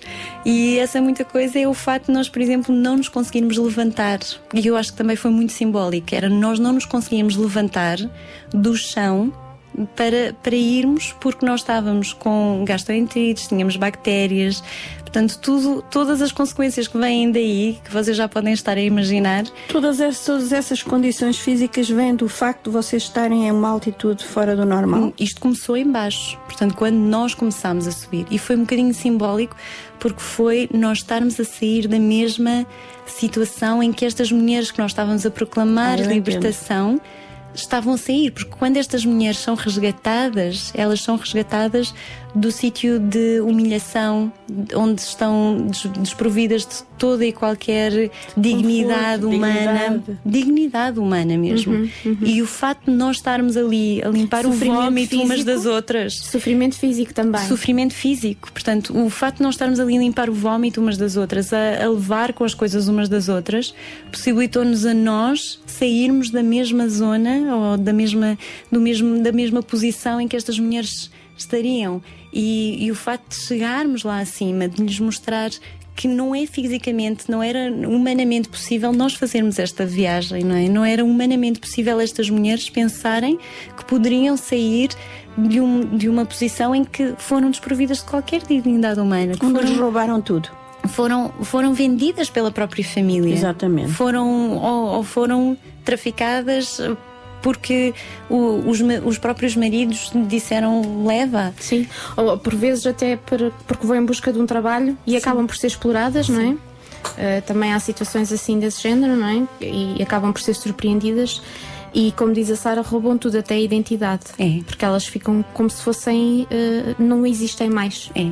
E aquilo que nós vemos muito, quer na Tailândia, quer na Índia, são mulheres que, para além. São fortes, emocionalmente elas são muito fortes, mas como uh, a contrapartida é se, se tu fizeres alguma coisa para saíres desta situação, para te defenderes a ti própria, nós vamos, vamos e matamos a tua família. Uhum. Porque nós temos pessoas no local que são as mesmas pessoas que te recrutaram, não é? Faz parte da rede, não é? Exatamente. E, e têm esses, têm essas, essas Tem chantagens. A, ameaça, a chantagem. A chantagem emocional que é Para as manter ali é. naquele cativeiro. Marta, quando vocês voltaram, quando voltaste à tua vida normal, quando voltaste à tua casinha confortável, hum, deve ter sido uma sensação interessante essa de tomares banho numa casa de banho com aguinha quente e, oh, e deitar-te na tua cama confortável, na tua almofada fofa. Hum, deve ter sido maravilhoso. Ficou tudo para trás, a aventura ficou para trás, o sonho estava lá no coração, acalentado, mas agora vamos voltar ao meu normal. Foi normal ou não foi? Eu acho que nunca chegou a ser o normal, porque hum, quando, portanto, eu lembro-me de ter chegado num sábado e no domingo ter reunido os, os meus amigos já depois de ter falado com, com o meu pastor um, e de, de, lhes dizer: Olha, um, eu vou, tenho este desafio e vou para a Índia. Um, ah, disseste logo de chofre. Logo no domingo, foi logo assim. um, e eu lembro-me de, de, estar naquela mesa, na minha casa, e, e de elas me dizerem: uh, nós, nós até tínhamos feito apostas, se tu voltarias, se tu alguma vez voltarias, ou a voltares, quanto tempo é que ias ficar? Portanto, eu acho que quando nós temos estes sonhos dentro de nós, nós também refletimos aquilo que nós, claro, nós claro. ansiamos, nós refletimos aquilo que nós sonhamos. E, portanto, para os meus pais, para a minha família. Como é que os teus, como é que os teus pais, os teus irmãos, a tua família reagiu a um, uma aventura tão, tão fora, tão despropositada? Eu acho que para eles um, eu, eu, vem um bocadinho o fato de, de estarem a, a, colocar a filha numa situação perigosa, não é? Porque a Índia não é propriamente um, um, um país. Um lugar seguro. Um país onde nós possamos uh, considerar como um país de primeiro mundo, não é? É aquilo que nós consideramos um país de terceiro mundo. Portanto, a cultura é diferente, um, portanto, tudo é diferente. Mas quando quando eu falei com a minha mãe, por acaso foi tão engraçado, quando eu falei com a minha mãe, a minha mãe disse: Sim, filha, já sabia, não é? É isso o teu sonho que tu tinhas já desde há tanto tempo. Portanto, quando, quando nós temos os nossos sonhos, nós também deixamos os nossos sonhos amadurecer, nós deixamos que no tempo certo os nossos sonhos deem o seu fruto. E quando o fruto vem, é aquele fruto bom que está mesmo bom, não é nem, nem maduro demais, nem, nem verde. Nem verde. É aquele fruto que é mesmo naquela época, na época certa, não é? No tempo certo, no tempo oportuno. E isso faz toda a diferença, quer para a família, quer para os amigos, Portanto, foi mesmo no tempo certo, porque se calhar se fosse um bocadinho antes, havia de, de, de haver muita gente, quer amigos, quer familiares, que me diriam: não, não, isso é consequências da tua crise emocional e psicológica e familiar. Claro, claro. Portanto, não é, não, não é isto que tu vais fazer. Mas como, hum, como me conheciam, como as pessoas sabiam exatamente que eu estava muito bem, que já tinha ultrapassado, portanto, era. era um, estava numa, numa divisão agora, não é? Vou continuar a seguir para o meu próprio umbigo, para aquilo que eu posso ter, para aquilo que eu posso alcançar enquanto ser humano para mim, ou vou alcançar para ver realizado nos outros um, a, toda, toda a, a, a, plenitude do amor que eu tenho uh, em mim, que Deus colocou em mim. Portanto, era, era essa a divisão, era essa a escolha que eu tinha. E a vida é feita de escolhas e é aquilo que nós fazemos no dia a dia, é, é sempre uma escolha. É uma escolha nós acordarmos e sairmos da cama. É uma escolha nós uh, querermos telefonar a alguém e dizer: Olha, eu quero passar tempo hoje contigo, eu quero saber o que é que se passa na tua vida. E hoje em dia, na sociedade, hoje em dia, nós vivemos muito para nós próprios, que é. E depois surpreendemos pelo fato de não termos ninguém à nossa volta. Exato. E é uma coisa que eu, eu hoje em dia, ainda hoje estava a falar com a minha mãe, e a minha mãe dizia-me: oh, filha, nunca vi uma agenda como a tua, deve ser pior do que a do Presidente da República. Mas é fruto do fato de eu me dar às pessoas. E quando nós nos damos, as pessoas querem estar connosco. As pessoas querem reunir-se connosco, querem, querem, querem estar, não é? Só para estar. A Marta tem tantas coisas para contar. Ainda agora ela voltou para casa, ainda agora ela está a fazer as malas para ir para a Índia. E como os ouvintes já perceberam, nós já não temos todo o tempo para conseguir perceber toda esta enorme aventura, tão fantástica e tão gloriosa. De modo que, Marta, precisamos de ti para a semana outra vez. Não te importas? Queremos saber o resto. Tenho que ver com a minha personal tua assistant. Agenda, tua agenda. claro que será um gosto estar com vocês novamente. Então, até para a semana, se Deus quiser.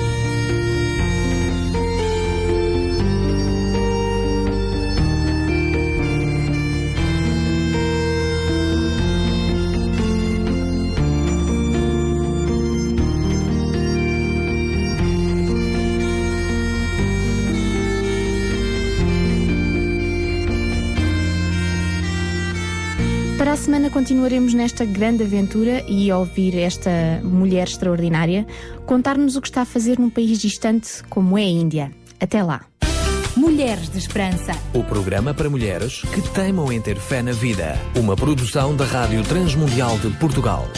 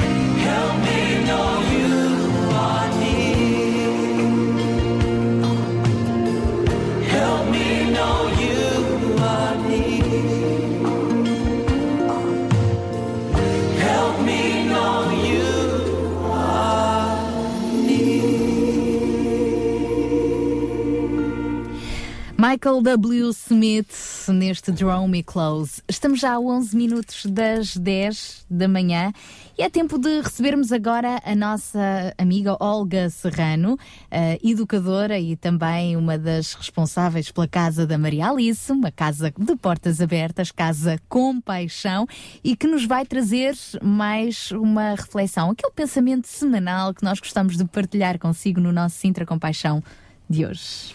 É verdade, e a Olga hoje vai partilhar connosco a ideia de que não há vida que não possa mudar o mundo, ou seja, está ao alcance de todos.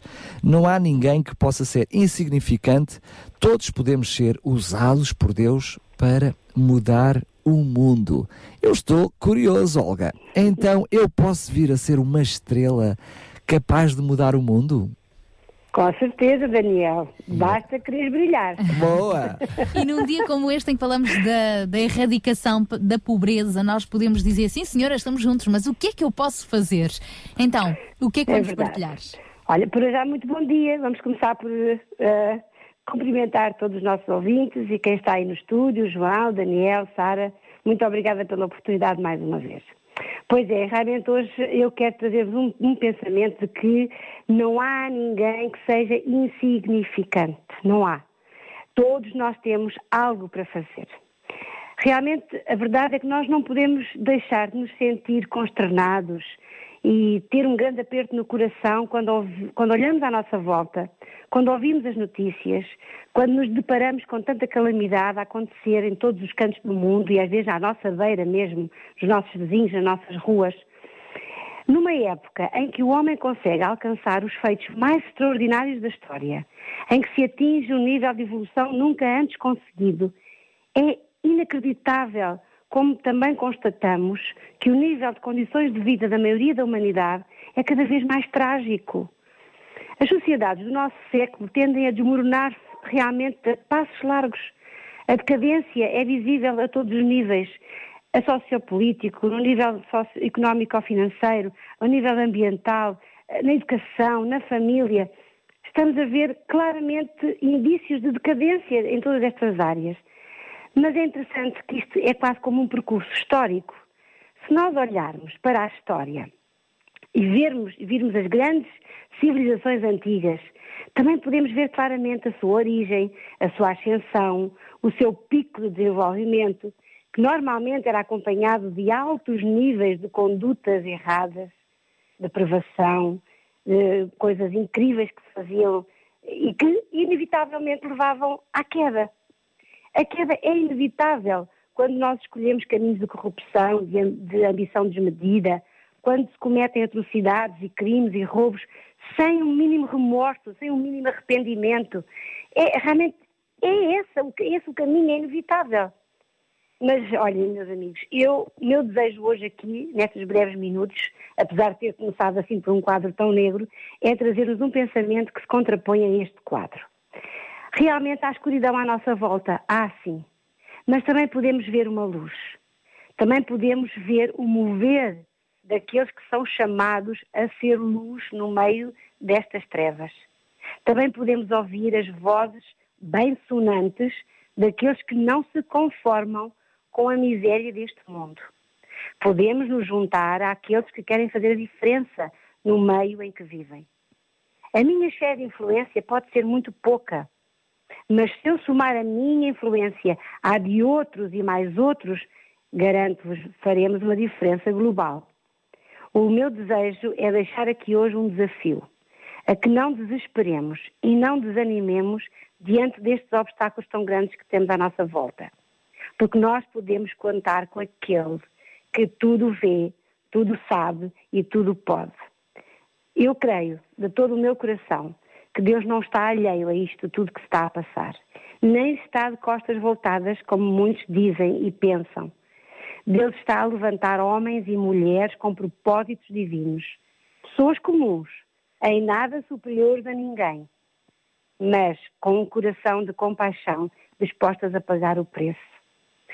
Por isso, eu hoje queria deixar aqui publicamente um louvor a Deus e muita gratidão pela vida de todos aqueles que se envolvem em causas humanitárias, que dão da sua vida, do seu tempo, para agir em favor dos desfavorecidos, Quem sabe um dia estes desfavorecidos deixem de o ser e possam também eles iniciar esta caminhada de abençoar outros e outros e outros. Por isso, há esperança. Não podemos desanimar, não podemos desesperar. É difícil, muito difícil, mas não é impossível. Todos nós podemos fazer a diferença. Então, eu queria aqui deixar graças, um, um agradecimento a Deus pela RCS, por esse programa que vocês têm todas as semanas, Sintra Compaixão, pelo Instituto Compaixão, pelo, pela, uh, todos os parceiros que estão envolvidos, como uh, Ser Alternativa, a Remar, Mãos Libertas, Exército de Salvação, a UML, a UCB Portugal, a RTM, um, os Kings Kids, Centro Social Batista, a ABLA, tanta gente envolvida, Desafio Miqueias, que agora hoje estão realmente a celebrar este Dia Mundial para a Erradicação da Pobreza, a própria Casa da Maria Alice, que está aberta também a todos estes trabalhos. Que Deus abençoe grandemente toda esta gente, todas estas vidas, todos estes corações que estão dispostos a estar, a dar e a fazer a diferença. E também quero agradecer pela Igreja de Cristo em todo este mundo, em todo este planeta. Obrigada por tudo e um bom dia para todos os ouvintes e todos vocês que estão aí. Obrigada também, Olga Serrano. É importante, sem dúvida, uh, também prestar honras a quem deve ser honrado, acima de tudo a Deus e às pessoas, às instituições que por ele têm sido usadas uh, para podermos exatamente. fazer face às necessidades do próximo. É mesmo. Exatamente. Olga, muito obrigada. Um grande beijinho e até para a semana, se Deus quiser. Um beijinho grande para vocês e bom programa. Tchau, tchau. Tchau, tchau. Obrigada. De facto, sublinhando estas palavras da Olga Serrano, ninguém é insignificante. Todos nós temos valor, todos podemos ser usados por Deus para transformar o mundo.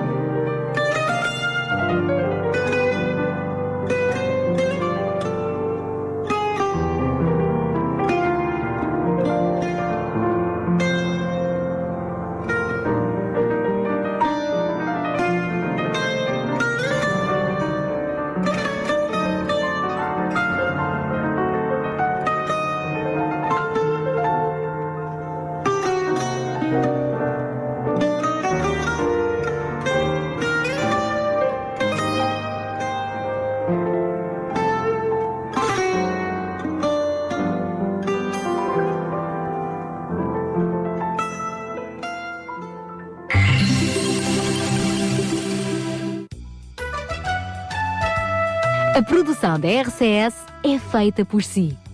Entre no facebook.com barra Rádio RCS e visite-nos. Gostamos muito dos teus comentários e mensagens deixados na nossa página.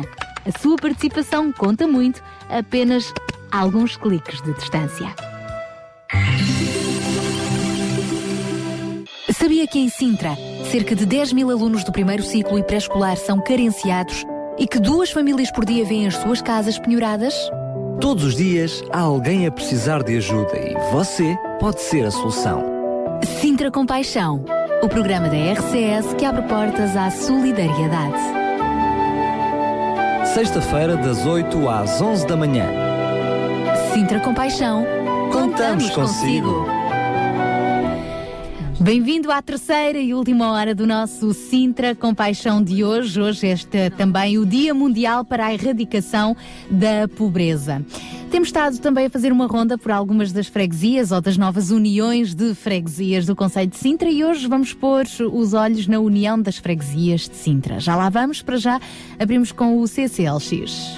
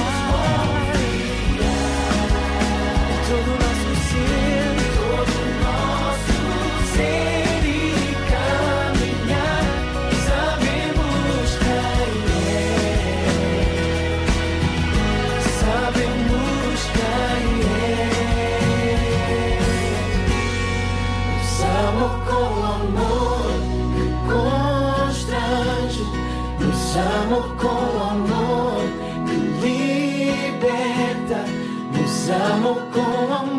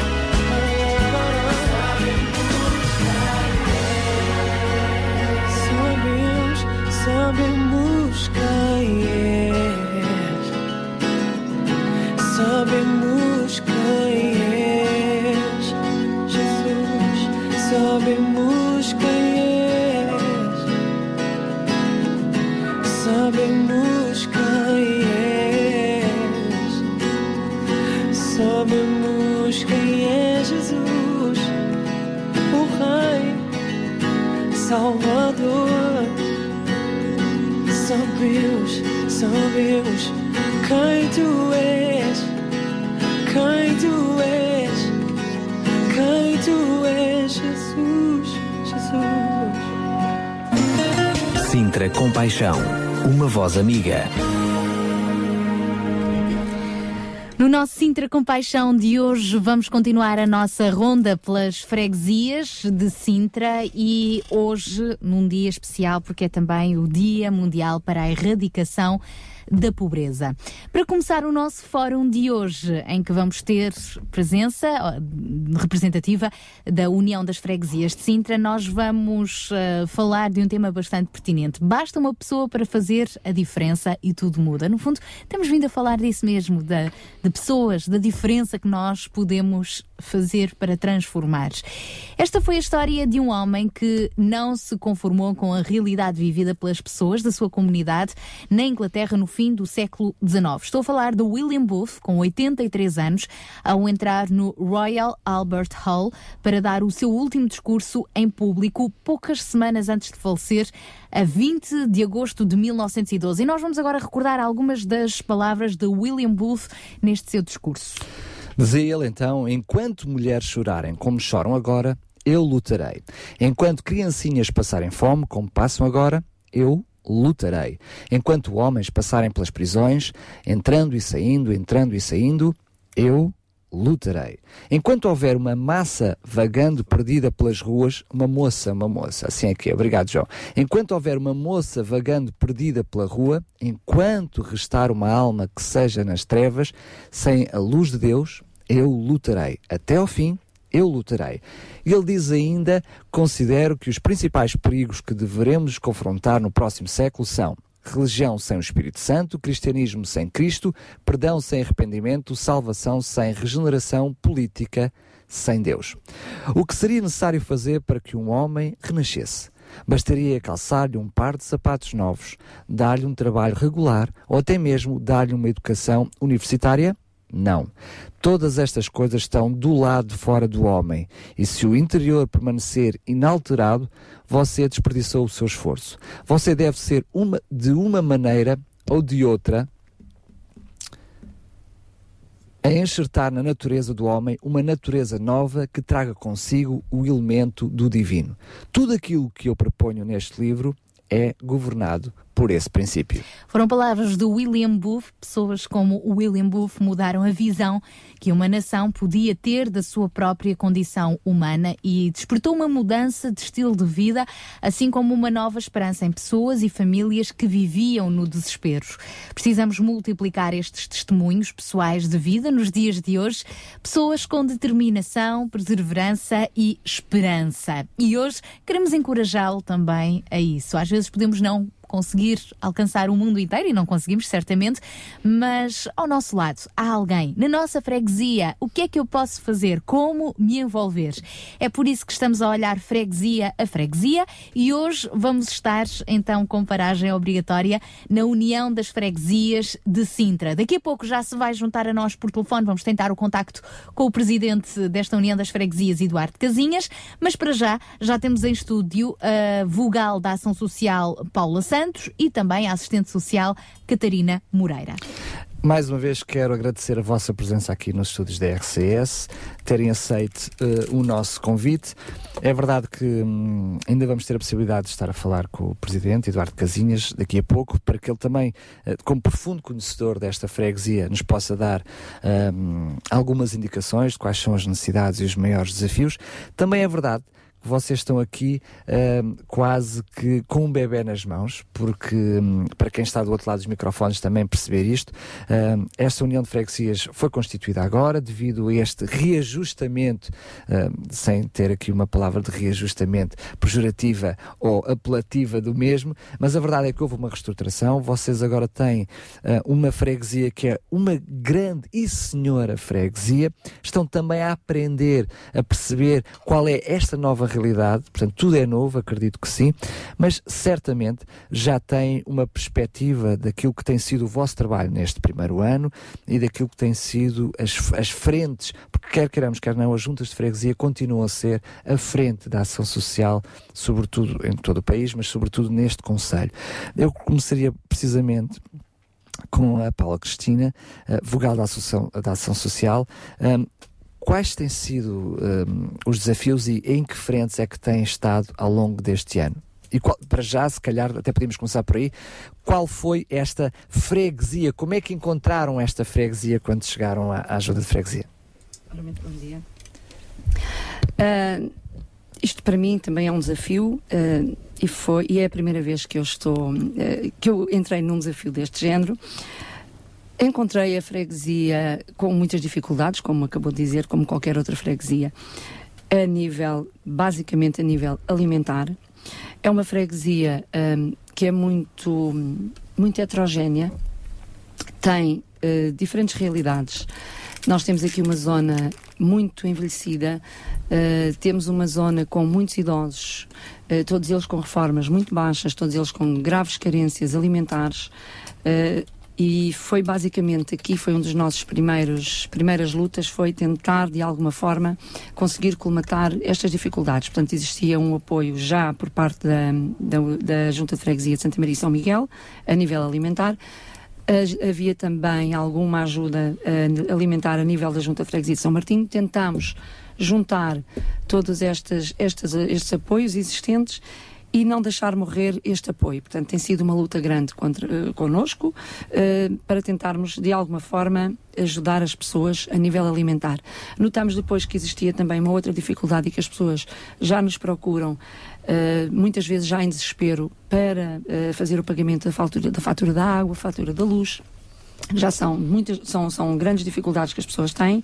Tentamos também de alguma forma aqui uh, durante nove meses, dez meses, ir fazendo este apoio uh, até depois criarmos um regulamento. E neste momento nós temos um regulamento criado em que não é possível de todo nós podermos, porque não nos é possível mesmo conseguirmos fazer, faz, fazer Porque não há meios, não é? Claramente. Não, não é possível porque não há meios. Pronto, para, para darmos todo o apoio possível e todo aquele apoio que as pessoas desejariam e foi necessário regulamentar e neste momento nós pronto, temos um regulamento e é com base neste regulamento que nós vamos funcionando.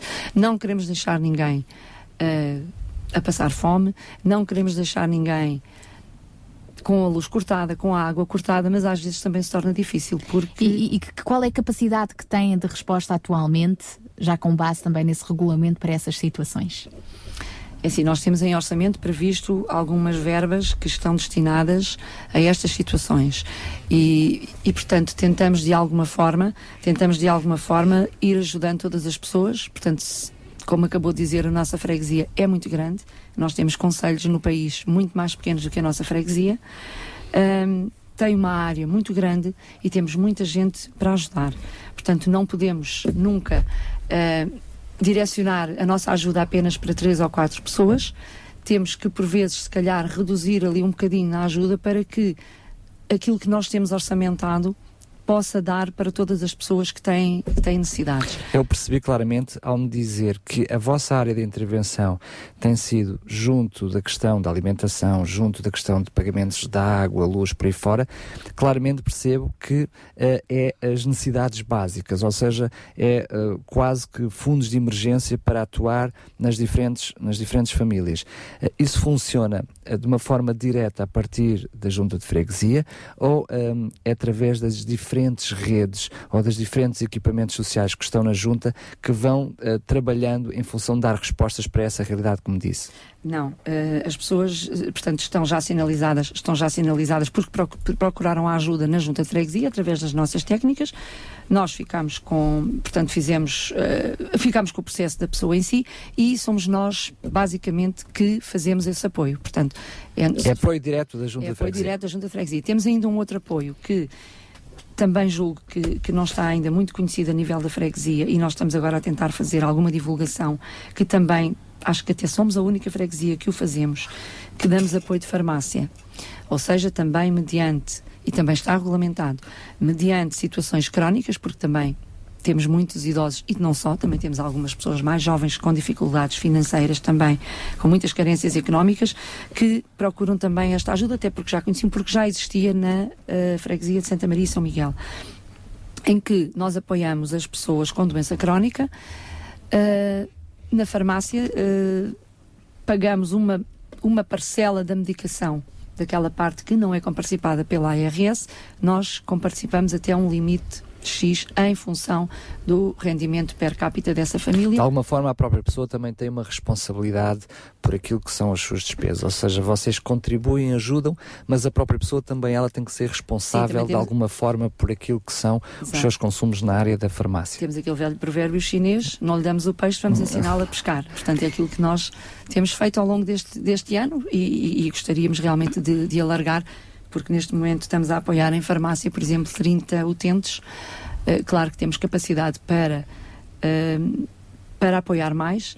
Assim as pessoas se dirijam à junta de freguesia. Tenham... Estão nessa fase da sinalização também. Também, também, uhum. porque estamos praticamente a trabalhar há um ano, também as pessoas não sabiam ainda muito bem como é que as coisas iam funcionar. Então aqui, aqui está um momento ideal para, através da rádio, podermos divulgar esta iniciativa. Pelo menos saberem que a Junta de Freguesia, a União das Freguesias de Sintra, está disponível para também dar resposta a esta situação. Nós Dentro do enquadramento jurídico, da, legal, da, do da, regulamento. Do nosso regulamento. Exatamente. Temos aqui connosco a assistente social, a Catarina Moreira, que pelo, que pelo que eu percebi faz parte da equipa daquelas técnicas que muitas vezes são as que têm o primeiro contacto com estas situações, não é? Sinalizam e depois encaminham uh, para uh, a Paula e, e, poderem então dar resposta. Uh, Catarina, já ouvimos falar então nos idosos. Nesta União das Freguesias há de facto muitos idosos e que equipamentos é que existem para ir ao encontro deles, não só através da farmácia, mas outras valências? Bom dia, obrigada pelo convite. Sim, nós temos uma freguesia com bastantes pessoas idosas. Portanto, é uma área muito heterogénea. Para além dos idosos, também temos eh, diversas famílias jovens eh, que também estão a necessitar. É a nova realidade agora, sim, infelizmente. Sim, sim. Nós não podemos dizer que poderemos só fazer projetos que vão, que vão ao encontro de uma faixa da população, eh, porque não, não nos podemos concentrar só, só nisso. Em termos dos idosos, nós temos alguns equipamentos que, que têm conseguido dar, dar alguma resposta. Um, ao nível da, da, da, própria união das freguesias, nós ainda estamos a conhecer, portanto, os que não estavam. Uh, como é que eu ia te explicar? Eu, eu, eu tenho um, um, um, passado de trabalho da antiga Junta de Freguesia de São Pedro. Um, um grande legado já. portanto, eu conheço muito bem e tínhamos uma grande dinâmica de parceria com as instituições dessa antiga freguesia, não é? E estamos agora a tentar levar a mesma dinâmica para as novas áreas que enquadram toda a, união das freguesias de Sintra. Portanto, ainda estamos a, a, recuperar aqui um bocadinho estas redes de parceria, estamos a tentar chegar. Uh, portanto, teremos cerca de sete, oito associações de, de idosos, portanto, que estão localizadas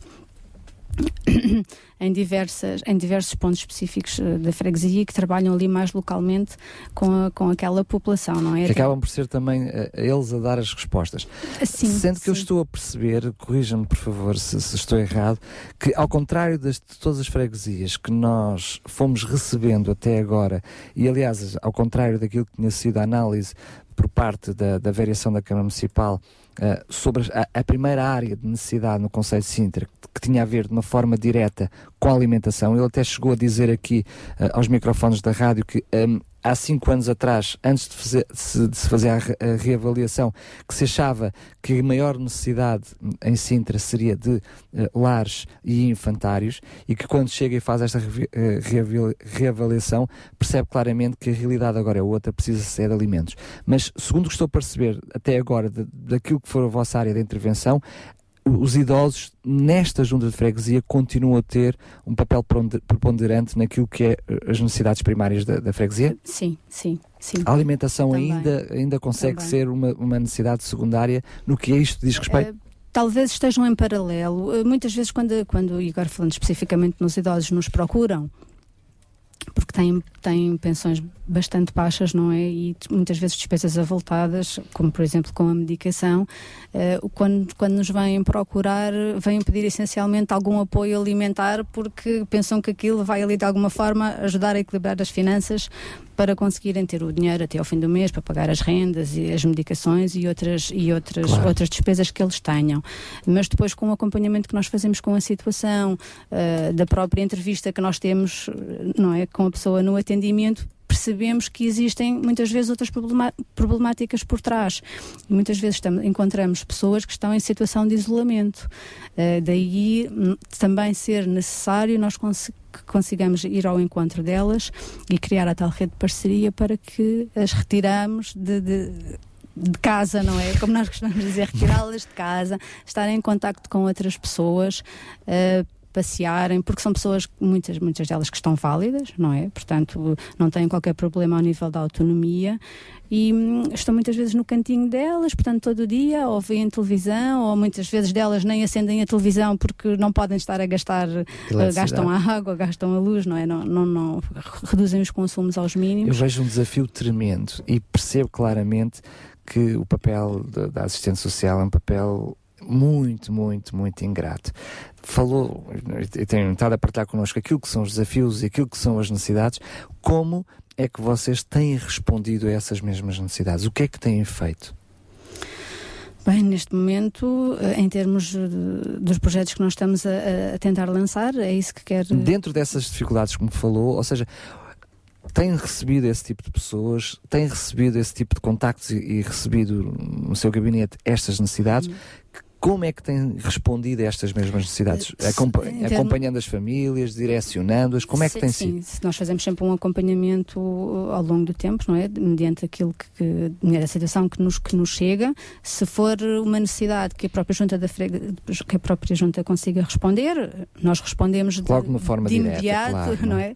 Pronto, de, de, acordo com as nossas possibilidades. Se for umas necessidades que envolvam outros recursos da comunidade, portanto, nós fazemos o um encaminhamento e trabalhamos em parceria com essas associações ou instituições, de forma a que a resposta seja dada, não é? Exatamente. E nós aproveitamos agora para introduzir aqui à nossa conversa Eduardo Casinhas, não podendo estar aqui presencialmente, está por telefone. Ele é o presidente da União das Freguesias de Sintra. Ora viva mais uma vez, o Presidente está connosco. Obrigado por este tempinho, pela sua disponibilidade. Aqui as suas parceiras em estúdio mostram um, ainda um, algum desconhecimento no sentido de que estão a receber agora um bebê muito grande nas mãos, mas eu lembro-me de já ouvir várias vezes dizer que tinha uma grande freguesia com muitos problemas, mas agora tem em mãos uma freguesia muito maior, com mais problemas ainda, não é? Primeiro, um bom dia, os parabéns à Rádio Clube de Sintra por esta iniciativa, portanto, desta área da ação uh, aos trabalhadores da Rádio Sintra, portanto, pelo trabalho que estão a desenvolver, e a todos os que se encontram no estúdio a trabalhar a problemática da ação social. Uh, tive a oportunidade de ouvir, portanto, penso que a doutora Catarina, portanto, naquilo que efetivamente se está a desenvolver e a potenciar na, na União das Freguesias. É efetivamente uma freguesia grande, com cerca de 67 quilómetros, cerca de 30 mil residentes não votantes, que os problemas são de diversa ordem, até devido à heterogeneidade que a freguesia tem, uma área predominante rural, uma área de, de localidades da classe média baixa e depois alguns núcleos que têm efetivamente outro poder económico. Portanto, as dificuldades são muitas e dentro dessas dificuldades o Plano Social, eh, com, em articulação com todo o Executivo, tem feito efetivamente um trabalho não só de campo, como também de acompanhamento e resolução de problemas. Reconhecemos que sem as instituições que estão efetivamente no, no micro, que estão na base, estão no contato direto com as populações, este trabalho não resultará. Daí, portanto, há tempo já vem eh, a Sintra Compaixão com mãos libertas, portanto, em articulação com a, Junta de Freguesia São Pedro, ver um trabalho que nós queremos potenciar portanto, na área de, da União das Freguesias. É, é isso que nos motiva, é isso que nos anima e que muitas vezes ficamos desiludidos porque os, os resultados que nós que gostaríamos de obter não são eh, aqueles que eh, mais bem satisfazer eh, as necessidades das populações. Ainda ontem, portanto, eh, a Comunicação Social esteve e divulgar, portanto, um, um, um o, estudo do INE, o relatório do INE, que efetivamente nos preocupa, porque realmente as, as crianças são as, uh, classe, uma das classes mais vulneráveis, que estão efetivamente, cada ano que passa, a ser atingidas pelo flagelo da pobreza. Uh, ouvi e eu, o bocado que estiveram a falar na questão da, resposta que dão as associações. Eu tenho uma grande uh, convicção que as, as, as, as, instituições que estão efetivamente com os pés na terra, ou seja, mais perto das populações, que resolvam esses problemas. Porque quando elas começam a subir na hierarquia, temos uma certa dificuldade e uma, e uma e um feedback das resoluções dos problemas não nos chegam. Eu temo que efetivamente as, as, as canalizações de uh, uh, situações que nos podem ultrapassar, que não, estejam, que não estejam a ser resolvidas a nível superior. Uh, temos que efetivamente todos que no trabalho em rede, mas em rede, efetivamente baixa, com, com, com como disse, no terreno, eh, acompanhar e potenciar efetivamente aquilo que nós conseguimos eh, juntos eh, a bem das populações, nomeadamente das classes mais vulneráveis, que neste caso o relatório refere a crianças e também aos mais idosos, que, que acho com, uh, e com a uh, Sintra Compaixão, que tenho o prazer de ultimamente estar a trabalhar e que penso que vamos desenvolver um bom trabalho, uh, de agradecer. Sr. Presidente, agradeço mais uma vez a sua presença e, e, aquilo que foram as suas palavras e a análise que faz. Aliás, não é, uma, não é uma análise de agora, já é uma análise de há muito tempo. Apenas só tem um menino maior em mãos, os problemas mantêm-se, as situações mantêm-se, mas já são muitos anos que está à frente desta, desta freguesia, não como ela é formada agora, mas um, do, diria até do Conselho que mais problemas manteve e que traz agora também para a União de Freguesias, mas tem sido muitos desafios mas também com muitos anos de boas coisas feitas. Eh, eu pedi-lhe, por favor, que pudesse estender um pouquinho, não só o último ano, com esta nova realidade, mas como é que a Junta de Freguesia, porque já falámos muitas vezes em outras ocasiões, tem sido realmente a, a, a, linha da frente e a batalha da frente na ação social. O que é que tem sido feito e que melhorias tem vindo uh, a ver na sua freguesia? Eh, como dizem muito bem, portanto, a freguesia agora tem outra dimensão. Nós, na anterior freguesia de, Santa Maria, já tínhamos efetivamente uma, uma, ação social, embora não tivéssemos uma técnica, porque a partir da altura em que se passaria, passou a falar na reorganização administrativa, não faria muito sentido criar expectativas para a sua admissão e concretização depois eh, de trabalho no terreno.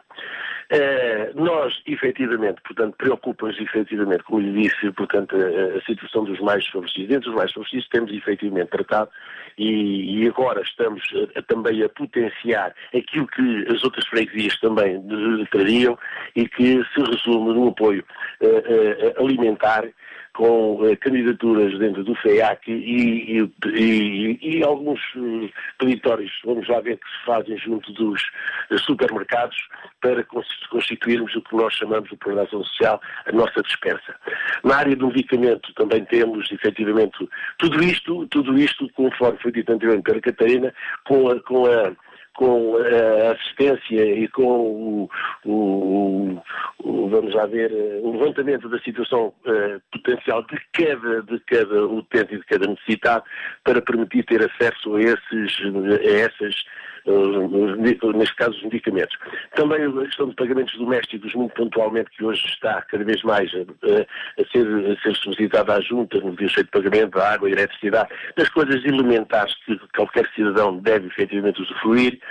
Uh, também também, portanto, na, na, questão de alguns pagamentos que surgem de rendas de casa, embora essa seja uma área que efetivamente não temos a capacidade que gostaríamos de ter para socorrer, e, fundamentalmente, o que está agora em reorganização nesta União de Freguesias é que tudo isto deve ser plasmado em regulamento. E, portanto, é um regulamento que se está a fazer, regulamento que nós entendemos que deve, deve ter regras muito específicas e que está, salvo erro, há uns meses em, em, em execução e que vai ser objeto de análise porque ao fazer os regulamentos nós devemos ter atenção que efetivamente as situações que nos, que nos deparam não estão todas catalogadas, daí a todo o tempo o regulamento terá que ser, portanto, validado. Validado, quero dizer que como está a ser executado, porque se nós, se nós fizermos uma candidatura na base de que seria a ação social e educação que nos ia mobilizar nestes quatro anos, não faria muito sentido que não tivéssemos efetivamente eh, cada vez mais eh, esta ação social eh, no, no terreno. É, estamos ainda no primeiro ano. No primeiro ano. Eu, eu, não gostaria muito de falar daquilo que passou, porque aquilo que passou, cada um de melhor a, a ter efetivamente a implementar na, na questão da União das Freguesias, e é esse conjunto de valência que nós estamos com um ano no terreno e que possivelmente vai ser analisado para que, uh, mediante o orçamento que nós estamos agora a, uh, a executar, alargar os benefícios àqueles que mais necessitam e que já disse anteriormente e que não será uh, de modo nenhum fastidioso estar a elencar, que são as crianças e os idosos. E dos idosos também já tivemos aqui a oportunidade de falar um pouco mais. Das crianças também, com certeza, que há uma série de projetos e equipamentos em curso e a União das Freguesias de Sintra vai continuar atenta. Nós vamos continuar aqui a nossa eu queria, conversa. Eu, se me permite, Força. Eu queria apenas agradecer, portanto, também, portanto, e penso que assim a, a vogal Paula, a Paula Santos estará aí e que é responsável da ação social, que vai evidenciar com toda a certeza mais pormenor, porque não faz muito sentido, numa freguesia desta natureza, eh, as coisas estarem todas efetivamente a serem tratadas pelo Presidente. Portanto, temos responsabilidades, temos orçamentos próprios de cada departamento, embora a articulação tenha que ser sempre efetuada para que haja conhecimento e para que nestas situações a gente possa efetivamente responder. À Santa Casa da Misericórdia, penso que está aí presente a doutora Ana Carrilho, também os meus agradecimentos pela colaboração que temos tido. Uh, penso que também estará uh, o Sintra Compaixão, o João, o João Barros, não sei se está presente em estúdio, ah, eu por. Está? Então um grande abraço. Sim, sim, um grande abraço uh, e, sim, e, muitos parabéns porque efetivamente o seu trabalho e da sua associação são, são, são de molde que nós uh, tenha, não tenha eh, tínhamos mãos para ajudar, porque efetivamente a disponibilidade e o tempo que as pessoas dedicam a essa causa deve ser valorizado. Eu, porque uh, me penitencio, porque tinha combinado dia 18, porque era para ser no dia 11, e no dia 11 é que estava prevista a viagem ao Algarve, o tempo não me permitiu, porque eu tenho alguns problemas particulares que resolver e foi isso que, que eu estou a fazer. E daí a minha ausência. Mas penso que vamos ter a oportunidade de ter mais contatos, porque uh, isso me motiva e me dá ânimo a continuar portanto, nesta ação, porque eu, eh, desde, e tenho foi também dizer, que dos três mandatos que tive anteriormente, nas minhas tomadas de posse eu dizia sempre que não me peçam obras, peçam-me obras, mas é para a ação social, porque efetivamente já nessa altura se previa que as dificuldades iriam ser muitas e como nós estamos a ver, e, e Deus nos livre que uh, os, os ventos que sopram dessa Grécia não nos venham mais uma vez aqui assim penalizar com as graves consequências que nós temos na nossa vivência diária. Portanto, parabéns a todos e que uh, o ânimo que existe em todos nós uh, que se façam grandes coisas, nomeadamente uh, no Conselho e, e, e, na minha freguesia. A todos muito obrigado e à Rádio Clube mais uma vez e, e sempre disponível, embora lamento porque hoje não tive presente. Mas, mas está muito bem representado e partilhou connosco também via telefone. Nós tentamos centralizar e é isso que nós é trabalho de equipa. Descentralizar, é isso mesmo. Eduardo Casinhas, muito obrigada. Um grande abraço também toda a equipa Obrigado. do Sintra Compaixão. Obrigado, e força para a União das Freguesias de Sintra. Nós vamos continuar esta nossa conversa já a seguir. Já estamos quase a terminar o nosso fórum de hoje do Sintra Compaixão. Sintra Compaixão, ao serviço da comunidade.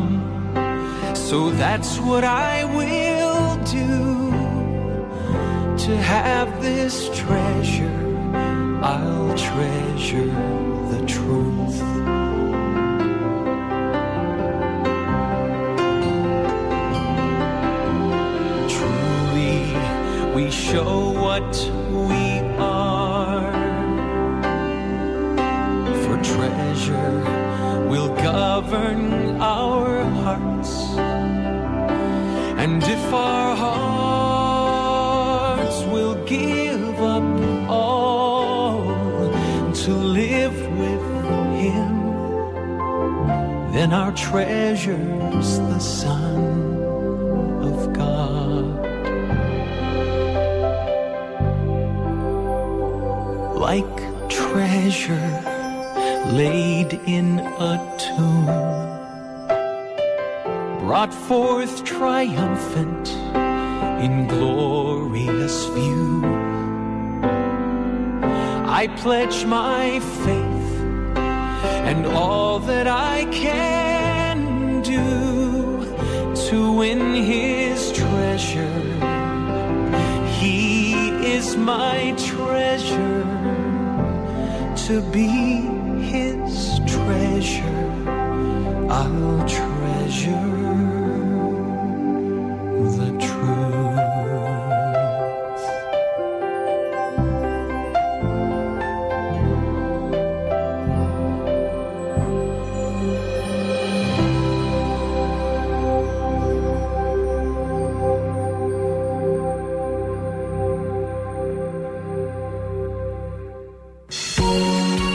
Sintra Compaixão. Paixão por Cristo e compaixão pelas famílias do Conselho de Sintra. E hoje no Conselho de Sintra estamos então a focar a união das freguesias de Sintra. Há pouco já tivemos a oportunidade de conversar com o presidente eh, Eduardo Casinhas via telefone, mas para já e já na reta final do nosso fórum de hoje temos connosco a variação da assistência social desta União das Freguesias, Paula Santos e Catarina Moreira. Ah, podendo, podemos então dar encaminhamento a esta nossa conversa, dando a conhecer ainda a forma como cada um daqueles que, que nos está a ouvir se pode envolver, vos pode ajudar a ajudarem outras famílias. Por exemplo, ah, vocês estão ah, a organizar uma despensa, não é? Para ah, ajudar as famílias que necessitam de alimentos. Como é que isso se processa? Exatamente. Uh, sendo uma das, das, maiores dificuldades que nós, com que nós nos deparamos quando chegamos realmente à junta e, e, e pelo apelo das famílias em que nos procuravam para pedir esta ajuda, nós sentimos a necessidade de realmente podermos ter algo connosco logo de imediato que fosse possível Uh, responder às necessidades das pessoas em termos alimentares. E aí começamos a pensar que realmente tínhamos que a exemplo um pouco daquilo que existia já em São Martinho, porque na, em São Martinho existia já quase que uma mini dispensa em que as pessoas se deslocavam à delegação da Várzea, a comunidade em geral, alguns comerciantes e deixavam alguns bens alimentares e que depois eram gradualmente distribuídos. Nós conseguimos de alguma forma fazer crescer um pouco essa dispensa. Um, fizemos este ano já duas, um, duas recolhas de bens alimentares, uma em abril e outra agora em setembro, no Pingo Doce da Portela, no Supercore da Beloura e no modelo Continente em Lorel. Um, Ainda bem que vão tendo essas aberturas. Percebemos que em algumas juntas, infelizmente, já se vai fechando também essas portas, mas por, por enquanto ainda tem essa possibilidade. Por enquanto ainda é conseguimos. É Vamos tentar. Claro que aquilo que, que, nós recebemos não é o suficiente para conseguirmos neste momento. Um, Dar resposta, dar às, resposta às, às 49 famílias que apoiamos neste uma projeto de uma forma direta, em que todos os meses lhes queremos fazer um cabaz e neste momento estamos com uma dificuldade que não temos. Vai, vai acabar o leite, vamos ficar sem leite. Vamos tentar depois dar aqui a volta à situação de várias formas. No entanto, posso aproveitar já também para fazer aqui o meu apelo Força. a alguns comerciantes, a alguns uh, retalhistas que tenham realmente essa possibilidade e que nos queiram fazer um donativo, nós estamos abertos a qualquer tipo de donativo, uh, alimentar, uh, aquilo que a pessoa entender que nos pode dar. E neste momento, aquilo que estamos mesmo a precisar é leite. Fantástico. Portanto, vou só permitir-me interrompê-la para reforçar mais uma vez este apelo, apenas para sublinhar aqui a cor, este apelo. Portanto, lembramos que estamos hoje estamos a analisar aquilo que é a União de Freguesias de Sintra e, portanto, percebemos junto um, da Paula quais são as necessidades neste momento mais prementes para a Junta de Freguesia e, por isso, uh, aproveitamos os microfones da rádio para sensibilizar todos aqueles empresários, não empresários, até a família, um, a simples família do Conselho, que até tem disponibilidade de ajudar outra família que um, se possa envolver desta, feita, desta feita, até com algo bastante concreto. Normalmente as pessoas precisam de ter coisas concretas para poder ajudar. Aqui está uma coisa concreta: leite.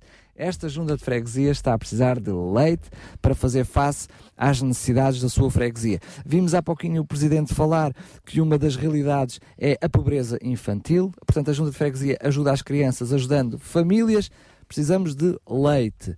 cá está. Uh, não preciso entrar em contacto para este apelo com a rádio. Não, não, só precisa forma de ir direta com a Junta de Freguesia. À União das Freguesias, exatamente, as vossas instalações que estão. Nós temos instalações por muitos pontos daqui É da verdade, nossa porque agora freguesia. acabam Por por ter exemplo, duas. quem né? nos está a ouvir. Temos eu- a nossa sede na Rua Câmara Pestana, portanto, que é a sede onde já existia Santa Maria e São Miguel, ao pé da Igreja Santa Maria e São Miguel. No topo, na parte de cima, não é? Não, mesmo na rua principal, eh, é no resto de chão.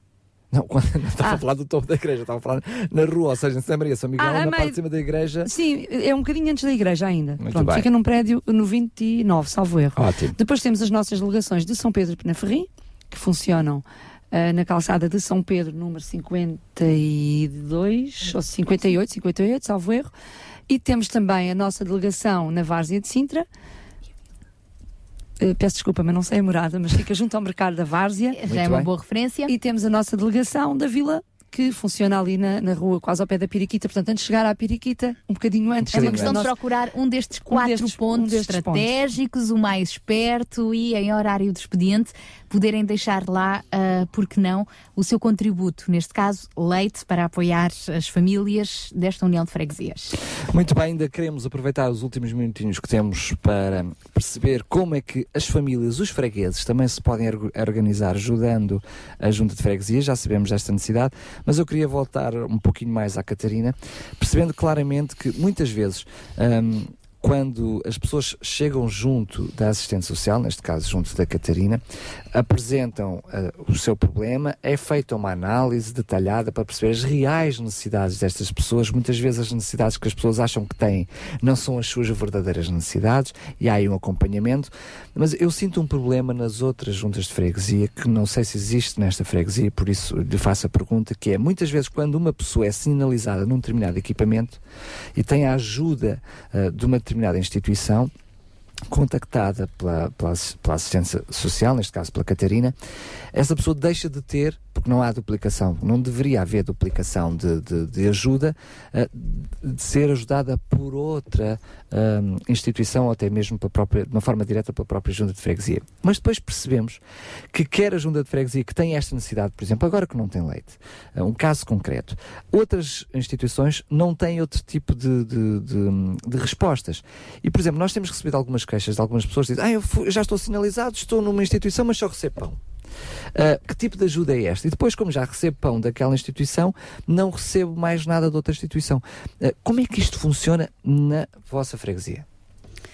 Uh, Sim, efetivamente nós tentamos que os apoios não se dupliquem, porque infelizmente É, todos, aliás, é assim que to- faz to- sentido, todos trabalhamos com orçamentos limitados, não é? Claro. E, portanto tentamos chegar ao, tentando chegar ao máximo possível de, de- de famílias ou, ou de indivíduos que estão isolados, uh, fazemos o tal trabalho de parceria com as diversas instituições, de forma a que cada um consiga, dentro das suas possibilidades, uh, uh, apoiar as famílias para que não haja tal duplicação.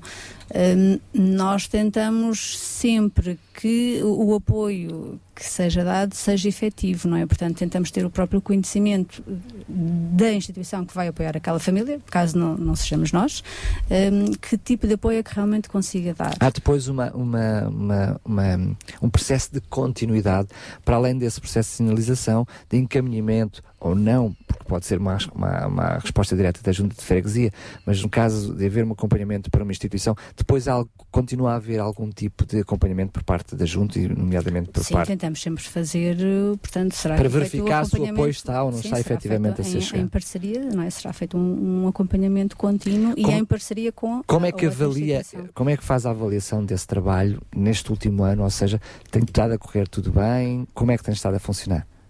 Se calhar não sou a pessoa ideal para responder, porque eu no último ano estive praticamente de baixa, portanto eu estou de regresso há muito pouco Ah, tempo, ok. não estou ainda muito então, mas se calhar a Paula realidade. consegue nos responder melhor sobre isso? Como é que têm sido os desafios e conseguir dar resposta a esses desafios? Têm de alguma forma conseguido dar as respostas ou as dificuldades têm sido tão grandes que vocês, por mais que consigam, precisam de ajuda externa para conseguir dar resposta àquilo que são as necessidades que vocês conhecem? Sim, nós temos, temos, temos tido algumas dificuldades, mas também tem sido um desafio. Temos tentado, de alguma forma, conseguir hum, dar resposta a estas... Têm conseguido? Quando não conseguimos, quando não conseguimos, tentamos sempre eh, o nosso parceiro, logo o nosso primeiro parceiro, porque também tem alguns programas dentro da, da Ação Social, a Câmara Municipal de Sintra. E quando nós temos algum Uh, há bocadinho falou, por exemplo, no caso das rendas, nós não temos, no nosso regulamento, não temos. Uh, não contemplamos as rendas de casa. Mas tendo a Câmara também seria uma duplicação. Portanto, exatamente, portanto a Câmara tem e quando nós sentimos que existe esta necessidade, uh, nós, nós, tentamos sempre encaminhar, uhum. tanto faz para a Câmara como para a Segurança Social, como até para uma outra instituição que, que nós tenhamos conhecimento que possa fazer esse tipo de apoio. Pronto. O nosso apoio neste momento, e aqui realmente é onde nós temos sentido a, a tal dificuldade, e daí o termos tentado realmente optar por fazer as tais duas uh, campanhas de recolhas de bens, bens alimentares e também temos conhecido, pronto, e reconhecemos que hoje em dia também a comunidade já começa a ficar um pouco saturada porque toda a gente faz pedidos de quase todos os fins de semana, nós próprios enquanto consumidores, se formos ao supermercado também percebemos que quase todas as semanas há pessoas a pedir. Mas isso, Paulo, só mostra que a necessidade é bastante. Exatamente, pronto. E eu costumo dizer, se cada um de nós der um bocadinho, nós não precisamos chegar ali e dar um carro cheio como nós tivemos o prazer de poder observar num dos supermercados em que fizemos uh, recolha, um senhor que chegou junto de nós com um carro de supermercado enorme, cheio, tirou um saco e deixou ficar o, o carro. E nós chamamos o senhor, olha, desculpa, o senhor esqueceu-se do trocou, seu carrinho. Trocou, Exatamente, o senhor disse, não, não, isso é vosso o carrinho é do supermercado, o que está aí dentro é vosso. Um carro completamente cheio de bens alimentares. Portanto, existe esta situação deste lado,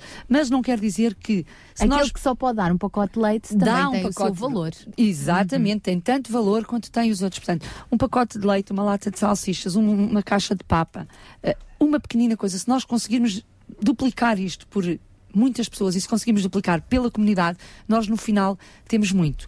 Portanto, esta foi uma das formas que nós tentamos, que nós procuramos, porque não tínhamos como responder às necessidades das carências alimentares, porque o programa da, da Segurança Social, o FEAC, abre num determinado mês e estão contempladas aquelas famílias e depois é muito complicado e, e torna-se às vezes complicado conseguir ir introduzindo famílias ao longo do ano e portanto aqui nós tentamos realmente chegar a esta, a esta dispensa, tentamos de alguma forma, quando não temos produto que chegue, vamos adquirir uh, quando não nos chega o produto, teremos que uh, fazer ali alguma mexida no orçamento e tentar ir uh, rapar uns ali uns eurositos de um lado para o outro para conseguirmos ir fazer as nossas compras.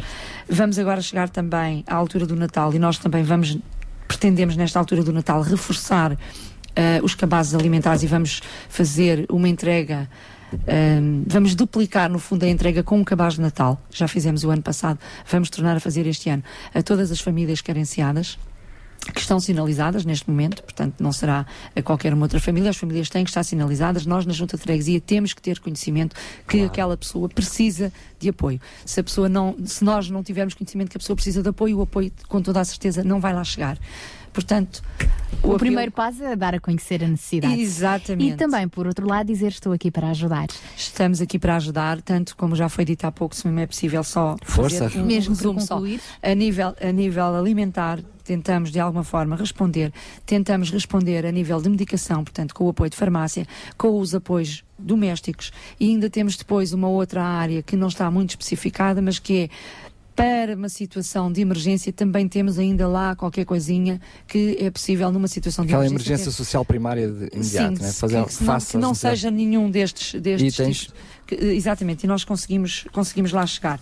Depois temos também a outra vertente, a vertente lúdica, em que tentamos realmente de alguma forma também tirar os nossos idosos da, casa, solidão, solidão. tirá-los de casa, tentamos fazer alguns passeios, algumas coisas que vão sendo divulgadas quase aí por toda a freguesia, nós temos sempre em uns cartazes espalhados. Portanto, vamos tentando de alguma forma, não quero, não quero com isto dizer que estamos a fazer um bom trabalho, Uh, futuramente alguém nos dirá se estamos a fazer um bom trabalho ou não. Vamos tentando fazer aquilo que é possível e aquilo um dia que, de cada vez. Exatamente, e aquilo que nos é possível fazer. Obrigada pela vossa disponibilidade Obrigado, para estarem aqui também. connosco. Uh, para terminar, Catarina, assistente social regressada, já sabemos então, de um período de, de, alguma ausência, mas que já, já no passado esteve também bastante. De volta à luta. Ora, nem mais. Hoje é Dia Mundial para a Erradicação da Pobreza. Que palavra final é que nos quer deixar para quem nos está a ouvir a propósito deste tema? O que é que cada um de nós pode fazer? Ora, então, ao máximo ajudar o próximo, não é? Muitas vezes, há bocadinho estava, estavam a falar de contributo que cada um nós podemos dar. Não é necessário dirigirmos a uma instituição, basta olhar muitas vezes para o lado, não é? Ver o nosso vizinho. Uh, um, ver quem necessita de ajuda, estender a mão uh, e realmente estarmos é, lá. Basta estar atento e disponível. não é? Exatamente, nem que seja muitas vezes só para sinalizar, não é? Uh, Liguem para as instituições que, que conhecem, não é? Não tem que ser necessariamente uh, uma junta de freguesia, uma instituição que esteja localmente, que saibam, que façam um trabalho, uh, portanto, válido, sinalizem, digam, olha, aquela Essa pessoa sinalização necessita... de alguma forma chega também ah, ah, à Câmara. À Câmara não, à Junta de Freguesia. Uh, Se uma pode pessoa chegar, for. pode não chegar. Imagina, eu vou a uma instituição, peço ajuda. Essa instituição dá-me ajuda. E depois eu a seguir vou a outra instituição e volto a pedir ajuda. Há Ah, cruzamento nós tentamos, Sim, nós tentamos fazer o cruzamento, o é cruzamento nós de dados aqui na possível. rádio percebemos que já há especialistas na área. Sim, exatamente, exatamente. Às vezes essa também é uma dificuldade com que nós nos deparamos. porque há Profissionais da ação sim, social. há instituições que e que não ainda- são assistentes sociais. Sim.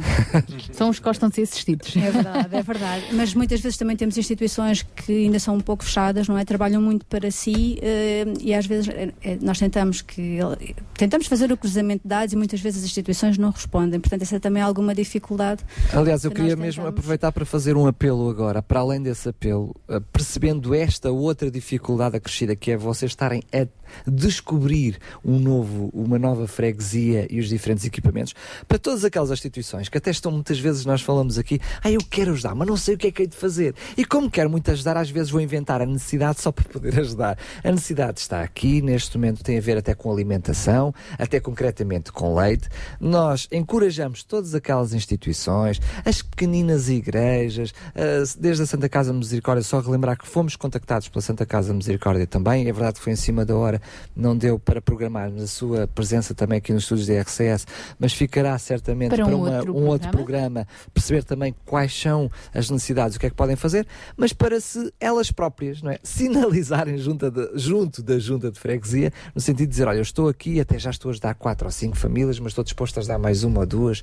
eh, por favor, tragam-nos cá os nomes dessas pessoas que têm necessidade. Nós temos capacidade para chegar a mais duas ou três. Ou então, olha, fiquem a saber que nós já ajudamos estas, mas estas também são pessoas que devem ficar sinalizadas. Enfim, trabalhar-se em parceria, porque, eh, como eu costumo dizer, muitas vezes quando juntamos duas partes, eh, o resultado é maior do que a soma dessas partes, não é? Fica então este desafio. Mais uma vez, obrigada pela vossa participação e João Barros, para terminar. Eu agradeço eh, a vinda da, da senhora Vogal, a doutora Paula, Paula Santos e a doutora eh, Catarina Moreira, eh, da, da freguesia de São Pedro, né? Eh, que agora já é União de Freguesias. É, interessante, ficamos sempre com aquela velha imagem, não é? De, pronto, era da freguesia de... Eh, Eu só queria eh, parabenizar tudo aquilo que tem vindo a ser feito e, e encorajar e reforçar também, de alguma forma, que, que foi dito. Há uma intervenção de emergência. E essa intervenção de emergência eh, não há que pensar muito, isto é, a pessoa precisa de comer, temos que ajudar, a pessoa precisa de se vestir, precisamos de arranjar roupa, precisa, precisa de um teto, precisamos de arranjar um lugar. Eh, é uma situação de emergência. Eh, e, esse esforço é um esforço que envolve a responsabilidade de todos nós, eh, para mais sendo pessoas que se regem por convicções cristãs, quer dizer, nós temos aqui uma responsabilidade acrescida, como dizia esta manhã o João Pedro Martins do Desafio Miqueias, não é? em ajudar o próximo, não é simplesmente ficar bem na fotografia, é realmente uma responsabilidade pessoal e não institucional, organizacional eh, ou programática.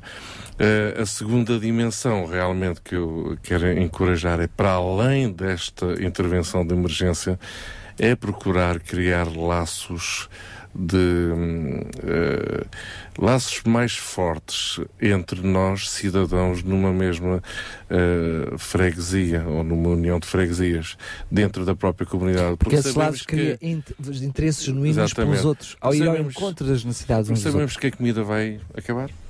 Eh, acabar, quando digo, depois de ter comida, acabou, não é? Eh, isto aqui não Ou há seja, muita é- é ciência, uma não é? diária. É a seguir vem outra refeição. e outro- a seguir vem outra refeição. E a gente sabe que um saco de alimentos, por muito que eh, nós estejamos, ficamos, ficamos felizes no final do mês para a fotografia, dizer, olha, ajudamos 300 ou 400 famílias com um saco de alimentos, eu pergunto o que é, que é um saco de alimentos na vida de uma família no mês inteiro, não é? Portanto, temos de ter consciência disso e, e é uma realidade, não é? Daí as pessoas procurarem darem um pouco por todos os lados outras respostas, não é? Porque as necessidades são grandes. Mas para além disso, realmente quero encorajar esta consciência de uma cidadania que uh, de alguma forma, move as pessoas a conhecerem-se umas às outras, a ajudarem-se umas às outras, a ter uh, uma, uma relação de confiança umas com as outras. Daí uh, o próprio programa que vamos, iremos falar no decorrer do mês também e da, da, reunião da apresentação que irá haver hoje na, na Câmara de Sintra sobre a família do lado. Portanto, estamos a falar de, de, de pequenas ideias, mas que move consciências e muda mentalidades, porque, enfim, uh, o que é que me adianta a mim ir dar um saco de comida à Santa Casa de Misericórdia se na porta em frente à minha casa tenho uma pessoa que está a passar uma enorme necessidade e eu não a quero conhecer, não vou vê-la, não vou perguntar se ela precisa de ajuda e eu fico feliz por ter trazido um saco de comida no banco ah, alimentar. É, ah, é, apaziguei a minha consciência Exatamente. social. Não? É? Portanto, a responsabilidade da emergência é, é para se fazer e não se pensa nessas questões, mas a responsabilidade de construir uma relação de confiança com pessoas é fundamental. Até porque pessoas precisam de pessoas para Exatamente. serem pessoas. Exatamente. Obrigada, João Barros. Na próxima sexta-feira cá estaremos de novo, se Deus Obrigado. quiseres. Agradecemos mais uma vez também à Paula e à Catarina por terem estado aqui connosco. Eu percebo que o desafio é tremendo, mas certamente teremos mais oportunidades para estarmos juntos, para em conjunto também podermos contribuir para que esta freguesia, esta união de freguesias, possa ser uma união com menos necessidades e com mais respostas. Próxima sexta-feira, o Sintra Compaixão está de volta. Até lá, se Deus quiseres. Sabia que em Sintra, cerca de 10 mil alunos do primeiro ciclo e pré-escolar são carenciados e que duas famílias por dia vêm as suas casas penhoradas? Todos os dias há alguém a precisar de ajuda e você pode ser a solução. Sintra Compaixão, o programa da RCS que abre portas à solidariedade. Sexta-feira, das 8 às 11 da manhã. Sintra Compaixão, contamos, contamos consigo. consigo.